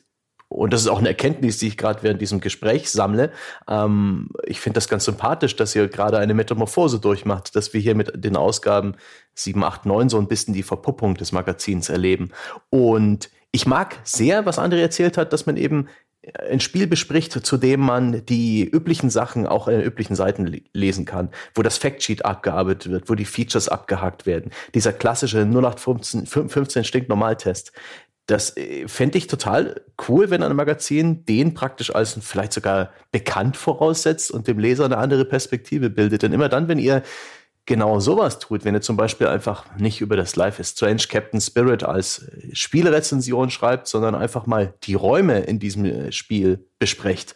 Und dann kommt ein wunderbarer langer Artikel, der eben tatsächlich über die Räume, also die Orte, die man im Spiel anschaut und ihre Rolle sp äh, spricht und das analysiert. Das empfand, empfand ich als wunderbar erfrischend und ich habe viele solche Sachen drin. Und das ist für mich so ein bisschen dieses, dieses Schimmern, ja, da ist das Gold ja, in diesen Bergen. das muss da rausgeholt werden. Ich, äh, ich will noch ganz kurz mal bei der, bei der Kritikrubrik, also bei den Tests sozusagen bleiben. Ich finde es ganz interessant, dass man ja offensichtlich hingeht und sagt, wir nennen das nicht Tests, weil wir wollen keinen Test machen, wir bewerten das nicht als Produkt, sondern wir machen eine Kritik, wir bewerten es also als Werk. Und das ist ja grundsätzlich was, ähm, werdet ihr wahrscheinlich auch wissen, wenn ihr unseren Podcast schon mehr als zweimal gehört habt, das ist ja grundsätzlich was, womit André und ich, also der André hier im Podcast, auch ziemlich d'accord gehen und was wir immer mal wieder einfordern, dass wir aufhören sollten, dieses Medium wie Toaster zu behandeln und stattdessen vielleicht mal anfangen sollten, es wie Kunstwerke zu behandeln oder zumindest wie künstlerische Ausdrucksformen. Deswegen rennt man bei sowas mit mir offene Türen ein. Ich finde es nur so bezeichnend, und das meine ich gar nicht mal böse, dass man auch bei euch die sich das auf die Fahnen geschrieben haben, immer noch merkt, Sebastian hat ja so ein paar ähm, äh, alte Produkttestfloskeln schon, schon verwendet. Ich lese ja auch immer gerne mal was von Genre-Einsteigern und so weiter. Also die, auch da das Vokabular, so richtig abgelegt habt ihr es noch nicht. Ich glaube, das wird auch noch ein paar Jahre dauern, bis der deutschsprachige Spielejournalismus überhaupt auch von der ganzen Wortwahl, vom Vokabular, vom Aufbau so eines Textes, man experimentiert jetzt so langsam ein bisschen mit so einer Ich-Form zum Beispiel, Ein anderer Artikel bei euch im Heft hat wieder so eine Wir-Form, wie man sie vielleicht von der GameStar lesen würde. Also da hat sich doch, oder André, da würde mich deine Meinung interessieren, da hat sich überhaupt noch nichts wirklich herausgebildet, was eine ganze Herangehensweise und ein Vokabular dafür angeht, wie man mit Spielen als Kritik umgeht und eben nicht als Produkttest. Mhm, ganz genau. Ich meine, wir haben natürlich alle aus der Spielebranche so eine bestimmte Sprache einfach eingelernt. Und äh, mit der kommunizieren wir, mit der arbeiten wir alle. Und es ist halt schwer, so von dieser ja, diesen festen Konventionen irgendwie wegzukommen und sich dann vielleicht auch mal neue Sachen zu überlegen oder überlegen, wie kann man denn Spiele irgendwie noch beschreiben, als mit diesen typischen Phrasen, die wir halt irgendwie schon seit 20 Jahren vor uns hertragen. Und ähm, wie ich schon sagte, das funktioniert halt nicht von heute auf morgen. Ähm, das wird eine Zeit lang dauern, bis tatsächlich sich sowas dann auch mal etabliert hat und bis sich sozusagen auch die Sprache dann auch so ein bisschen gewandelt hat und bis wir tatsächlich dann davon sprechen können, auch Spiele so ein bisschen, ja, so eigen und erwachsen zu behandeln, ähm, wie sie es vielleicht heutzutage dann auch verdient haben. Äh, genau wie Sebastian finde ich halt interessant, wie euch das in vielen anderen Artikeln dann wieder äh, ziemlich, ziemlich gut gelingt. Ich habe jetzt aus der Ausgabe 7 der letzte Artikel, der drin ist, unter dem Titel Walk the Line. Ist das ein Artikel, hm. ein Artikel über Selbstreferenzialität und Grenzüberschreitung. Und äh, die Autorin ist das, glaube ich. NB ist das Kürzel. Der Autorin, die anscheinend auch in dieser Hinsicht ähm, promoviert. Also erstens ist der Artikel inhaltlich wirklich interessant. Und zweitens nehmt ihr euch, habt nehmt ihr euch tatsächlich die Freiheit raus, was ich absolut großartig finde, wenn wir über Selbstreferenzialität reden. Der Artikel ist quasi auf einer Seite doppelt abgedruckt und dann teilweise auch auf einer Doppelseite. Also rechts der normale Artikel und links der spiegelverkehrte Artikel mit den Bildern auch nochmal spiegelverkehrt. Also man kann ihn nicht lesen, aber es spiegelt natürlich die Selbstreferenzialität, um die es grundsätzlich in dem Artikel geht, alleine hinzugehen und zu sagen, ich nehme mir eigentlich äh, drei oder vier Seiten, verschwende ich jetzt in Anführungszeichen für einen Gimmick, finde ich absolut großartig. Ja, danke. Also ähm, das war auch ähm, so gewollt und wir, wie gesagt, wir sehen Spiele auch als Kunst und das wollen wir auch in dem Magazin auch abbilden oder versuchen zumindest abzubilden. Und da kam uns die Idee, dass wir das halt spiegeln und ähm, ursprünglicherweise haben wir sogar gedacht, dass wir das nur gespiegelt da machen, dass man einen Spiegel dran halten sollte, aber das haben wir dann äh, etwas verworfen, weil es doch ziemlich umständlich wäre zum Lesen. Aber durch solche gestalterischen Maßnahmen versuchen wir das natürlich auch ein bisschen darzustellen, die Texte. Es ist halt auch immer sehr schön, wenn man vielleicht durch solche Designentscheidungen auch so eine gewisse Einheit von Design und Inhalt zustande mhm. bekommt. Also wo wirklich dann beides ineinander greift. Auf den Artikel bin ich auch sehr stolz. Das ist übrigens die Nora Bayer heißt sie, die den Artikel geschrieben hat. Ähm, und ja. Hatte sie die Idee oder wart ihr das mit der ähm, gespiegelten Schrift? Ich glaube, wir haben da eine Weile diskutiert, was wir da am besten nehmen können. Am Anfang ging es äh, noch durch das Cover und irgendwann kam dann die Idee auf, hey, lass uns doch diesen Artikel doppelt abdrucken und spiegeln. Ich weiß gar nicht mehr, wer die Idee hatte, aber ja, hat sich halt bei uns dann einfach so durchgesetzt. Was, ich, ich, ich, was, was mir halt so gut daran gefällt, ist, das ist auch noch just was. Hätte ich das irgendwann in den, äh, in den 2000ern, Ende der 2000er, hätte ich das während meiner Redakteurszeit meinem Chefredakteur vorgeschlagen, hätte mein Chefredakteur oder meine Chefredakteurin mit 99-prozentiger Wahrscheinlichkeit gesagt, bist du irre? Weißt du, was wir auf, den, auf diesen vier Seiten sonst noch unterbringen können? Ja, dass sozusagen so viel, so viel, so viel freie Grundstücksfläche haben wir im Heft nicht, dass wir die, ja, das kannst du vielleicht mal auf der Aufmacherseite machen, aber den kompletten Artikel. Und deswegen immer, immer wenn jemand äh, äh, so Konventionen durchbricht, ich mag sowas sehr gerne. Also den, den Artikel natürlich, weißt du, der ein oder andere Leser wird bestimmt da sitzen und sagen, oh, die vier Seiten hätte man aber auch besser nutzen können. Und dann sitze ich so da und denke, nee, Nee, nee, nee. Ihr nehmt ja auch ganz gern mal Vollbild, in Anführungszeichen, Screenshots auf eine Doppelseite. Und äh, ist das, ist das bewusst und hat das alles seinen Platz oder sehe ich hier auch die, die Last Minute, oh fuck, fuck, fuck, fuck, hier sind uns Seiten weggefallen? Denn aus meiner Erfahrung, und ich komme, äh, ja, bei Computec gab es eigentlich jede Woche irgendwann eine Heftabgabe, an der ich mitgearbeitet habe. Und dann gab es dann immer Deadlines und die Gewissheit, dass 90 Prozent der Arbeit in den letzten 20 Prozent der Zeit ähm, entstehen. Also wie ist es denn bei euch, wenn alle Vierteljahre langsam die Deadline der Druckereiabgabe sich nähert? Wie fertig ist das Heft dann? Wie viel stoßt ihr in letzter Minute noch um? Und sind da diese großen Screenshots nicht super nützlich? Ähm, jein, also wir haben alles, was wir momentan halt auch so abgedruckt haben, auch so gewollt. Äh, die großen Screenshots äh, sind bewusst gewählt. Wir wollen die Komposition mit dem Layout, dass es ein stimmiges Bild ergibt und versuchen durch die Platzierung von Elementen auf der Seite äh, das ein bisschen hervorzuheben. Einfach mal eine Break zu machen bei dem, bei dem Text und zu gucken, einfach mal ein paar Sekunden sich anzugucken und zu sagen, uh, das sieht doch ganz hübsch aus. Das, sozusagen einfach diesen Text zu unterbrechen, dem Leser ein bisschen Pause auch zu geben, um sich einfach mal von diesem Text äh, zu befreien und sich das Bild anzugucken. Und ähm, klar gibt es auch hin und wieder mal kurz vor Schluss noch kleine Änderungen, aber die Bilder sind eigentlich bewusst gewählt. Ja, das sieht man. Es gibt ja, ja. durchaus äh, viele Leute, ähm, die sagen, ja, man braucht irgendwie diese Durchart Atmung, äh, nicht diese Bilder, wo man vielleicht kurz mal verschnaufen kann. Äh, das Magazin von uns ist aber sehr, sehr textlastig, möchte ich meinen, ähm, obwohl halt diese Bilder dazwischen sind. Und ich glaube, so ein bisschen Entspannungszeit, ähm, die kann man sich dann ruhig halt gönnen. Und von daher tatsächlich sind das nicht nur Lückenfüller, die sind meistens dann auch schon von Anfang an so gewollt. Ich, ähm, äh, auch da bin ich, äh, was das, was das ganze Layout angeht und das Design angeht, ähm, finde ich das ein ziemlich großartiges Heft, auch genau wegen solchen Gründen. Aber da kommt ihr halt offensichtlich mit eurem Magazin, klar ist ja jetzt auch noch nicht so alt, seid ihr halt nicht durch die Schule gegangen, durch die vielleicht Sebastian und ich gegangen sind. Denn mhm. früher wäre das so gewesen, hättest du gesagt, wir machen, wir layouten unser Heft so, oder zumindest mal drei, vier Artikel und wir machen mal einen ganzseitigen oder gar einen doppelseitigen Screenshot als Bebilderung des Ganzen. Und und da gab es auch häufig hinter den Kulissen Diskussionen, wo Leute gesagt haben, ich war da durchaus auch einer von ihnen, wir müssen auch mal die, die Spiele selber mehr zu Wort kommen lassen. Da sagt teilweise wirklich ein gut ausgewählter Screenshot aus dem Spiel mehr als tausend Worte. Da kann ich als Leser viel damit anfangen, wenn es jetzt nicht nur einfach das Hersteller-Artwork und so weiter ist. Aber wenn du es mal gemacht hast, konntest du die Uhr danach stellen, dass die Leserschaft Sturm gelaufen ist und gesagt hat, mach die scheiß Bilder kleiner, wir wollen mehr Text.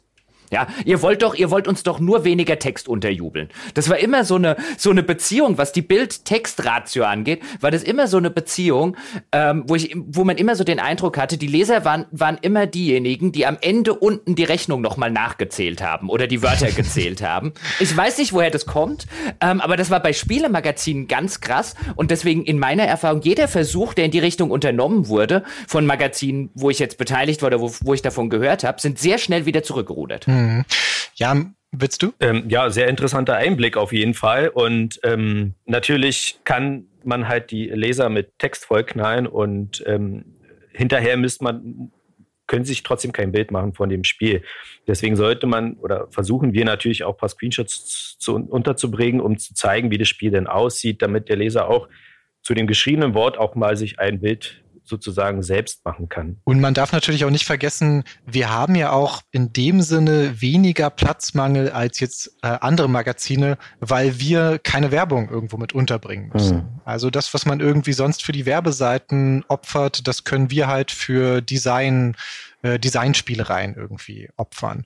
Und das ist sozusagen ein guter Trade-off, glaube ich. Und da geht dann auch nicht viel Text verloren auf diesen Seiten. Ich habe auch den Eindruck, dass ihr nicht diese Probleme habt, die, äh, die sowas vielleicht in klassischen Magazinen verursacht, dieses Gefühl von, ach, ist überhaupt kein Text mehr. Mir hat letztens erst mein Vater eine Jagdzeitschrift vorgelegt, die er schon seit Jahrzehnten abonniert hat. Und da war doppelseitig das Bild eines Rehs abgedruckt. Das war ein schönes Naturfoto, schönes Bouquet. Aber er hat das als Makel empfunden. Er meinte, früher war hier einfach viel mehr drin. Ja, das ist jetzt bloß ein Bild.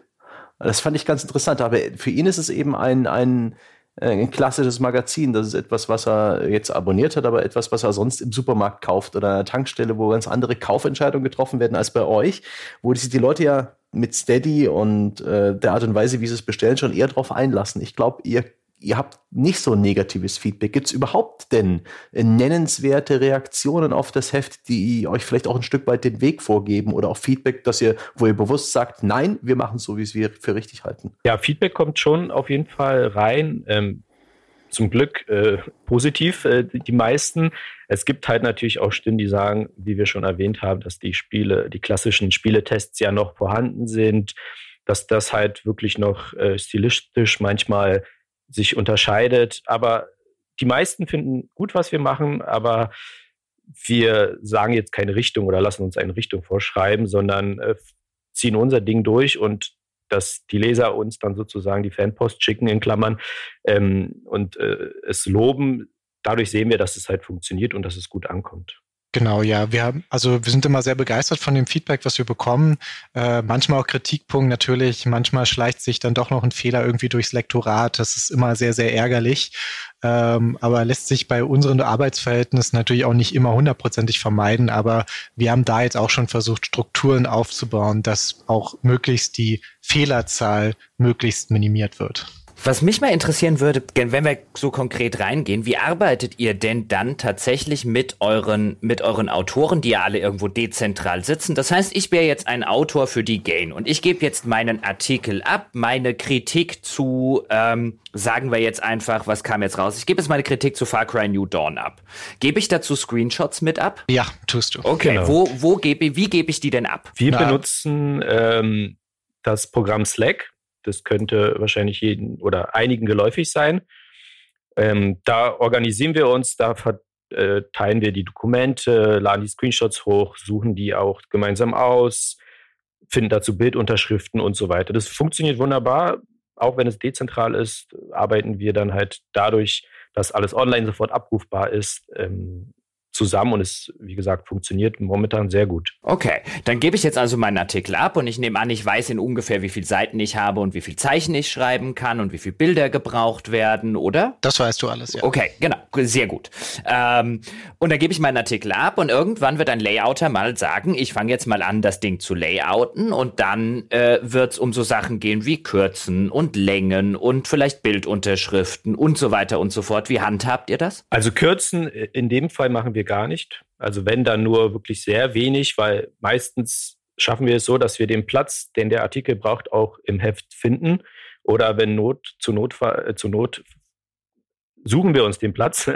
Und ähm, ja, die Bildunterschriften und so weiter wird dann alles halt zusammen dann durchgegangen. Also wir haben von ganz am Anfang schon eine Struktur, also wir wissen, wie viel wir brauchen, wie viele Artikel, wie viele Zeichen die haben müssen, äh, wie sich das einpassen muss ähm, ungefähr auch dann, wie viele Bilder und so weiter dabei sein müssen. Ähm, das äh, wird sozusagen im Layout ausgesetzt. Da sind jetzt noch viele Stufen, aber die dazwischen fehlen, bevor es überhaupt zum Layout kommt. Also als erstes geht der Artikel natürlich zur Chefredaktion und dann gucken wir uns das durch, also die zwei Chefredakteure normalerweise.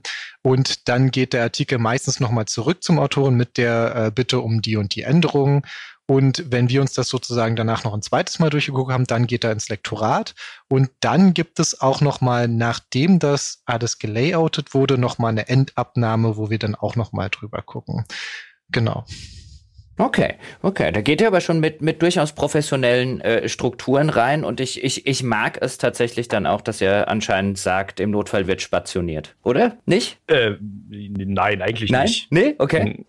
das war immer, Sebastian, erklär du, was es ist, weil das war immer das, was der Redakteur, der einkürzen musste, ja, in, in den klassischen Spieleredaktionen. Das erste, was du gemacht hast, das angefangen zu spationieren, oder Sebastian? Richtig. Ja. Absolut. Kann man nicht einfach an der Spationierung was machen? Hat man dann trocken dem Layouter entgegnet und und er hat dann äh, die Nackenhaare aufgestellt. Spazierung, das heißt der Abstand zwischen den einzelnen mhm. Buchstaben, den ja, kann man in den äh, gängigen Programmen, und ich nehme an, ihr nutzt auch InDesign und InCopy, da führt eigentlich kaum ein Weg dran vorbei, den kann mhm. man relativ detailliert einstellen. Da hatte ich sogar irgendwann dann auch in unserem Computec Workflow mit Indie, mit InCopy genau sogar die Hoheit drüber und habe selbstständig die Spationierung auf bis zu minus 10 angehoben. Ein oh. subtiler Unterschied, der aber doch irgendwie zwei, drei Zeilen aus so einem Blocksatz rausholen kann.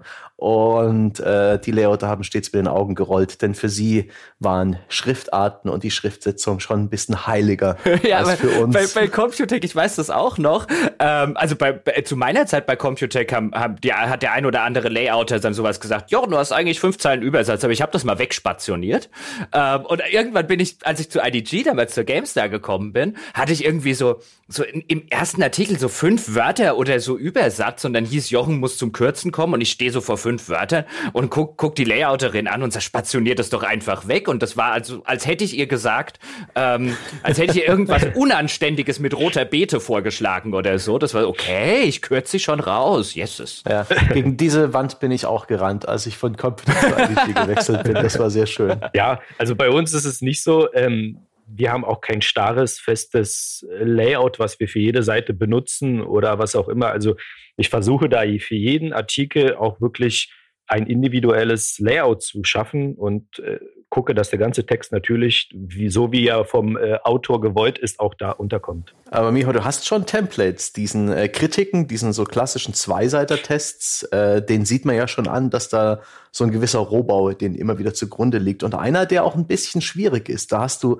äh, auf der ersten Seite praktisch die linke, den linken Bildrand äh, als Screenshot zur Verfügung. Ein ganz ungewöhnliches, extrem gestrecktes Hochkantformat. Ich kann mir vorstellen, dass da oft die Bildkomposition und auch die Auflösung des zugrunde liegenden Screenshots ein echtes Problem darstellen kann. Äh, ja, ich habe natürlich meine Musterseiten, die ich halt mir erstmal ziehe und danach gucke, was am besten halt ähm, zum mhm. Artikel passt und wie ich die Bilder, die ich habe, da unterbringen kann. Aber ich gebe dir recht, die ist schon eine Herausforderung, wenn man äh, Screenshots macht, die sind halt nicht so hoch aufgelöst. Da versuche ich natürlich zu gucken, was auch vielleicht nicht immer gelingt, dass man das irgendwie verwerten kann, wie ich es am besten verwerten kann. Mhm. Habt ihr da auch wie die klassische Printredaktion die Zugänge zu den Presseservern der großen Publisher, dass ihr euch da im Zweifel halt die High-Res-Artworks zieht oder läuft das bei euch alles auf Zuruf mit den Publishern? Äh, Teil, Teil. Also wir haben bei manchen natürlich einen Zugriff und gucken dann, ob da was Gescheites dabei ist und ob es passt. Beim Print ist es halt immer schwierig, nur mit Screenshots zu arbeiten, weil die sind halt schlecht aufgelöst. Ähm, wir versuchen, so gut es geht, eigene Screenshots zu benutzen, ähm, aber manchmal greifen wir natürlich auch auf dessen Datenbanken zurück. Klar, kann ich mir schon vorstellen. Vor allem da ja so mit vielen externen Autoren arbeitet und die stets ihr eigenes Ding drehen, wer weiß in welcher Auflösung die spielen und äh, ja. in welchem Format sie Screenshots vor, ansch äh, anschaffen. Vor allen Dingen gute, ich meine, du wirst das vielleicht auch noch wissen, beziehungsweise spätestens, wenn man, äh, äh, spätestens wenn man, wenn man mal in die äh, ins zweifelhafte Vergnügen der Chefredaktion gekommen ist, dann weiß man, ja, wie viel schlechte Screenshots angeliefert werden. Vielleicht kann André auch ein Liedchen hm. von singen. Äh, aber tatsächlich ja. ist Screenshot machen ist, glaube ich, ein eigenes Handwerk, mhm, eine eigene genau. Kunstform, mhm. äh, die längst nicht jeder beherrscht. Und demzufolge, ja, da kommt manchmal dann auch Zeug ein, was man einfach nicht benutzen kann oder was einfach nicht tragfähig fürs Magazin ist. Und deswegen, ja, ich traue das, einige Autoren von uns, die machen das schon ganz gut und da kriegen wir auch vernünftige Screenshots. Aber ich bin da manchmal froh, wenn wir dann doch ein etwas professionelleres und hochauflösendes Bild für, ja, das entsprechende Spiel dann zur Verfügung haben. Was mir bei den Screenshots übrigens übrigens, wenn wir jetzt wieder so ein bisschen, bisschen zur Heftkritik äh, äh, kommen, ähm, oder so Dinge halt einfach, die mir aufgefallen sind, was mir dann bei den, bei den Screenshots gerne mal auffällt, sind, äh, das ist so, eine, so, ein, so, so ein Pet-Peeve von mir, also so Kleinigkeiten, die mich schon immer bei Spielemagazinen, ja, und dann so, äh, die ich niemandem habe durchgehen lassen, ähm, sind äh, Bildunterschriften, die nicht zum Bild passen. Das macht ihr, macht ihr tatsächlich gerne und da habe ich mich gefragt, liegt das vielleicht an eurem Arbeitsprozess, dass am Ende jemand ähm, eine Bildunterschrift macht, der aber nicht wirklich weiß, was auf dem Bild zu sehen ist? Also es gibt zum Beispiel, ähm, ich will ein Beispiel nennen, damit sich auch die Hörerinnen und Hörer was drunter vorstellen können. Es gibt zum Beispiel einen Screenshot in einem Artikel, in dem es um Dragon Age Inquisition und die Heldenreise geht. Äh, wird ein Schloss gezeigt, ein, ein altes, anscheinend verlassenes Schloss, im Hintergrund noch einen Berg zu sehen und vorne klein zwei Figuren und die Bildunterschrift lautet, Wahrheit ist in Dragon Age manchmal Ansichtssache und ich verstehe nicht, was die Bildunterschrift in dem Bild macht. Oh, und ich würde direkt hinterher schießen. Dieser Artikel beschreibt in relativ ausführlich einen speziellen Charakter im Spiel und die Rolle, die er spielt und die Informationen, die er preisgibt und die zweite Heldenreise des Hauptcharakters, bei der dieser weitere Charakter eine große Rolle spielt. Und er ist nirgends abgebildet. Ich habe nachher googeln müssen, um mich daran zu erinnern, wie er aussieht. Ja, das ist natürlich so. Ich glaube, mit der Bildunterschrift, das könnte sogar tatsächlich sein, dass das vertauscht wurde oder dass da letztlich Text drin gelandet ist, der normalerweise da nicht hingehört. Äh, das passiert leider äh, sehr oft. Mm, ja, mm, sind halt so Fehler, die man dann leider nicht, ja, die kann man halt schon vermeiden. Aber sozusagen kurz vor Redaktionsschluss, da muss alles schnell äh, gelayoutet werden und so weiter. Da fallen solche Sachen dann hinten runter. Normalerweise achte ich da aber eigentlich schon, wenn ich halt den Artikel bekomme, dass der entsprechende Text auch zu dem Bild passt. Ach schön. Das das Reizvolle an dem Gespräch finde ich, ist, dass wir euren Schmerz kennen. Wir haben halt schon diese, diese ganze Print-Geschichte hinter uns, zwar in einem anderen Rahmen, in einem anderen Arbeiten als ihr, aber ja. Bei wem lasst ihr eigentlich drucken? Ähm, ja, wir haben äh, eine kleine Druckerei in München, bei München. Ach ja. Und äh, die machen es bisher ganz gut. Ich habe mir verschiedene angeguckt und ähm, sind sehr zufrieden bisher. Ist es bei euch auch so, dass ihr, bevor final der Hebel auf Go, Go, Go umgelegt wird, ihr ein Proof bekommt? Also auch wirklich einen Ausdruck, bei dem ihr gucken könnt, wie die Farben letztendlich aussehen und wie die Schriften sitzen? Wir kriegen einen Digitalproof, ja. Ah, ein Digitalproof, alles genau. klar. Und die letzten Abende oder der letzte Abgabeabend ist dann schon immer ein spannender, oder? Heißt es dann alle Hände an Deck oder läuft es bei euch eher ganz gechillt und ihr seid um 16 Uhr fertig? Es ist immer eine Riesenhektik. Es ist immer wirklich viel, viel noch zu tun tatsächlich. Ähm, ich weiß, ich glaube, es war sogar bei Ausgabe 7 ähm, da sind tatsächlich Dateien dann durcheinander gekommen. Also wir haben halt lektorierte Texte, aber dann waren noch die ursprünglichen Texte am, am Schluss im Text und das musste dann alles nochmal neu gemacht werden. Äh, ja, bisher ist halt jeder Redaktionsschluss immer sehr aufregend gewesen. Ja, wir, wir hatten auch schon äh, Sachen, wo wir eigentlich schon final alles abgegeben haben in die Druckerei. Dann sind uns noch Fehler aufgefallen, dann haben wir noch Seiten natürlich ausgetauscht schnell. Also das hat auch noch funktioniert, aber es ist schon ziemlich stressig. Und für mich ist immer dieser, äh, wo mein Herz so ziemlich schnell anfängt zu schlagen, dieser Moment, wenn die Magazine aus der Druckerei ankommen. Mhm. Das erste Mal aufmachen, ist alles auch richtig oder falsch? Wir hatten zum Beispiel mal, dass die Druckerei die Seiten vertauscht hat, warum auch immer. Und ähm, dann begann der Stress, dass man da schnell nochmal nachdrucken musste und so weiter. Also es ist schon sehr, sehr äh, stressig, aber das ist wahrscheinlich in jeder Redaktion so. Absolut. Eine Printabgabe ohne Stress und ein bisschen Spätschicht kann ich mir auch nicht mehr vorstellen. Aber auch, ihr habt sie wenigstens nur alle Vierteljahre. Mhm.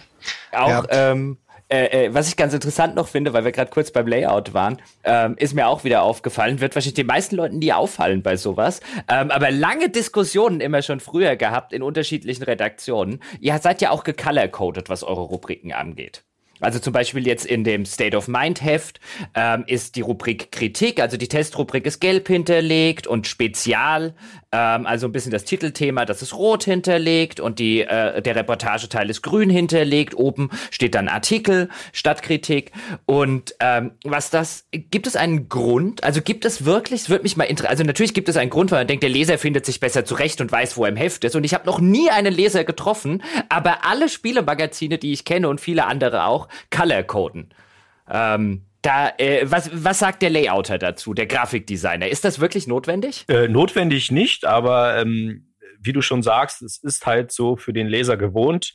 Und ähm, man will ja auch ein bisschen Farbe ins Spiel bringen. Und deswegen, glaube ich, entscheidet man sich immer dazu, das äh, ein bisschen farblich äh, abzusetzen. Okay, weil ich kann, also hier aus dem Nähkästchen geplaudert, wir hatten mal bei der, ich hatte mal mit, äh, bei der GameStar hatten wir mehrere lange Diskussionen, ob wir das Color Coding der Rubriken lassen. Deswegen, ähm, äh, sowas wird hinter den Kulissen eines solchen Heftes, wird sowas diskutiert. Ja, das wissen viele nicht, äh, was so alles diskutiert wird, aber ähm, es ist schon einiges und der Leser kriegt das natürlich alles nicht mit, aber äh, auf jeden Fall sehr interessant, ja. Ja, wir diskutieren so viel über Detailfragen, zum Beispiel auch, ähm, ob Spielenamen hervorgehoben werden sollen oder nicht. Oh, Wenn sie ja. hervorgehoben werden sollen, auf ja. welche Art und Weise. Riesige Diskussion. oh ja. ja, oder, oder die Diskussion darüber, ob eine Bildunterschrift mit einem Punkt endet oder ohne Punkt. Mhm. auch gern gesehen, ja. Mhm, ja kann man Meetings mitfüllen welche Art Anführungs- und Ab Abführungszeichen ihr nutzt. Ich sehe, ich glaube, das sind die französischen, die so wie Pfeile mhm. aussehen. Richtig. Und ja. vor allen Dingen eure Schrift. Ich, ich mag eure Schrift. Was ist denn das für eine? Oh, jetzt müsste ich mal, das glaube ich, die Avir, Avir, Avinir, Avir, glaube ich, heißt sie. Ist es eine, äh, eine Gratis-Schriftart? Genau. Ach, guck. ja, vor allen Dingen serifenlos. So, ja. Ja, genau. Da, also kann man gut lesen. Auch da, auch da schöne, schöne Designwahl. Ich bin großer Freund von serifenlosen Schriften, insbesondere in Headlines und so weiter, weil die einfach der Lesbarkeit so viel zugutekommen. Super, freut mich. Boah, jetzt muss ich aber auch noch mal Kritik abladen. Es ist jetzt so, ich habe mir jetzt halt im Vorfeld zwei Magazine durchgeschmökert, auch hier und da in die Artikel reingelesen. Es war eine, es war sehr schön, muss ich sagen, mal wieder dazu verdonnert zu sein, ein Spielemagazin durchzuschmökern. Eine Sache ist mir ein bisschen, da bin ich ein bisschen ratlos. Und zwar ist es eine Kritik äh, in eurem Kritikbereich zu einer ja, Gamerbrille. Das ist, die heißt jetzt, dass die Fragrance heißt, ist auch völlig wurscht. Aber der Autor beschreibt ja regelrecht jubelnd diese Brille und ist völlig begeistert von so einer leicht eingefärbten Brille. Und das ist mir dann letztendlich irgendwie, das war der Moment, wo äh, Jochen, den Jochen auch schon mal angesprochen hatte, wo er meinte, was hat euch der Delic bezahlt? Das las sich für mich wie die klassische Produktplatzierung, das Native Advertising, was anderswo gerade vorangetrieben wird, ja, äh, das Influencer Marketing und so weiter. Das war für mich bisschen zu seicht. Da wurden Fragen aufgeworfen, aber nicht beantwortet. Zum Beispiel der Claim dieses Herstellers, ähm, Bild, die äh, Brille behebt Abbildungsfehlern alle Arten von Abbildungsfehlern. Und der Autor schreibt sogar, er weiß nicht, worum es sich dabei handelt, aber er hat nicht nachgefragt beim Brillenhersteller, was sie damit meinen.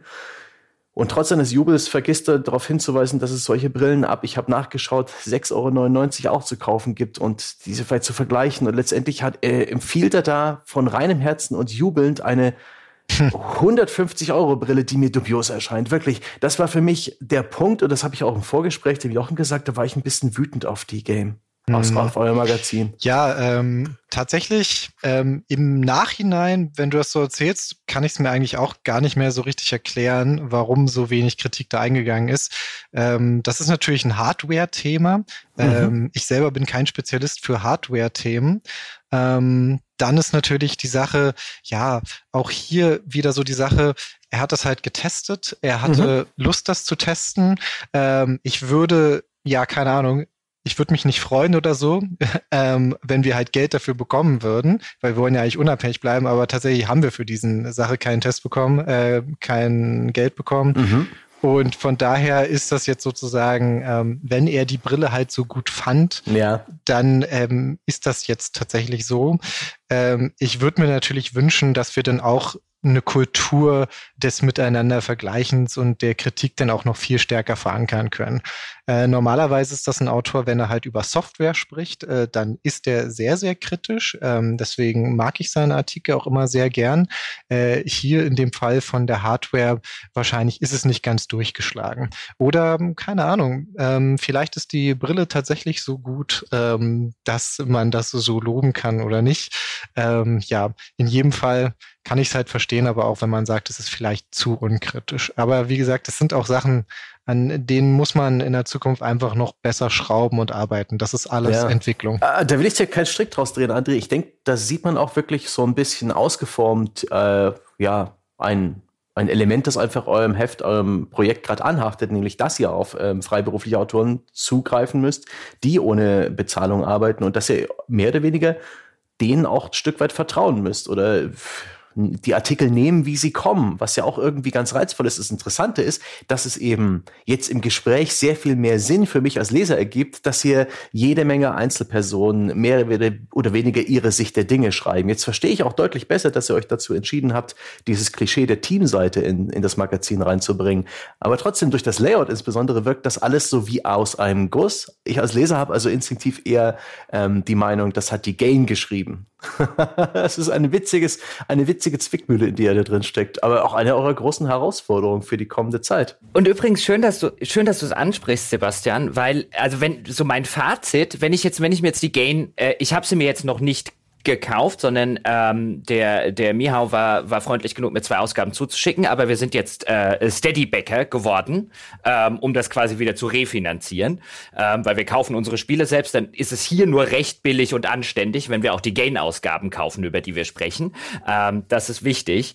Ähm, aber hätte ich mir die jetzt gekauft, beziehungsweise ich habe sie ja gekauft, äh, ihr seid nur in Vorleistung getreten, würde ich mir noch eine kaufen. Also ich bin ja eigentlich derjenige, von dem ich denken würde, dass ihr ihn ansprechen wollt. Jemand, der durchaus schon ein bisschen Erfahrung in dem Metier hat, der vielleicht dann gerne mal sagt, ich will was zu lesen, ich will auch ein wertiges Printheft, ich weiß die Wertigkeit zu schätzen, ich weiß ein schönes Layout zu schätzen, ich weiß eine gute Papierqualität zu schätzen, ich weiß ein Cover zu schätzen, mit dem ich mich in der S-Bahn nicht schämen müsste, ganz im Gegenteil.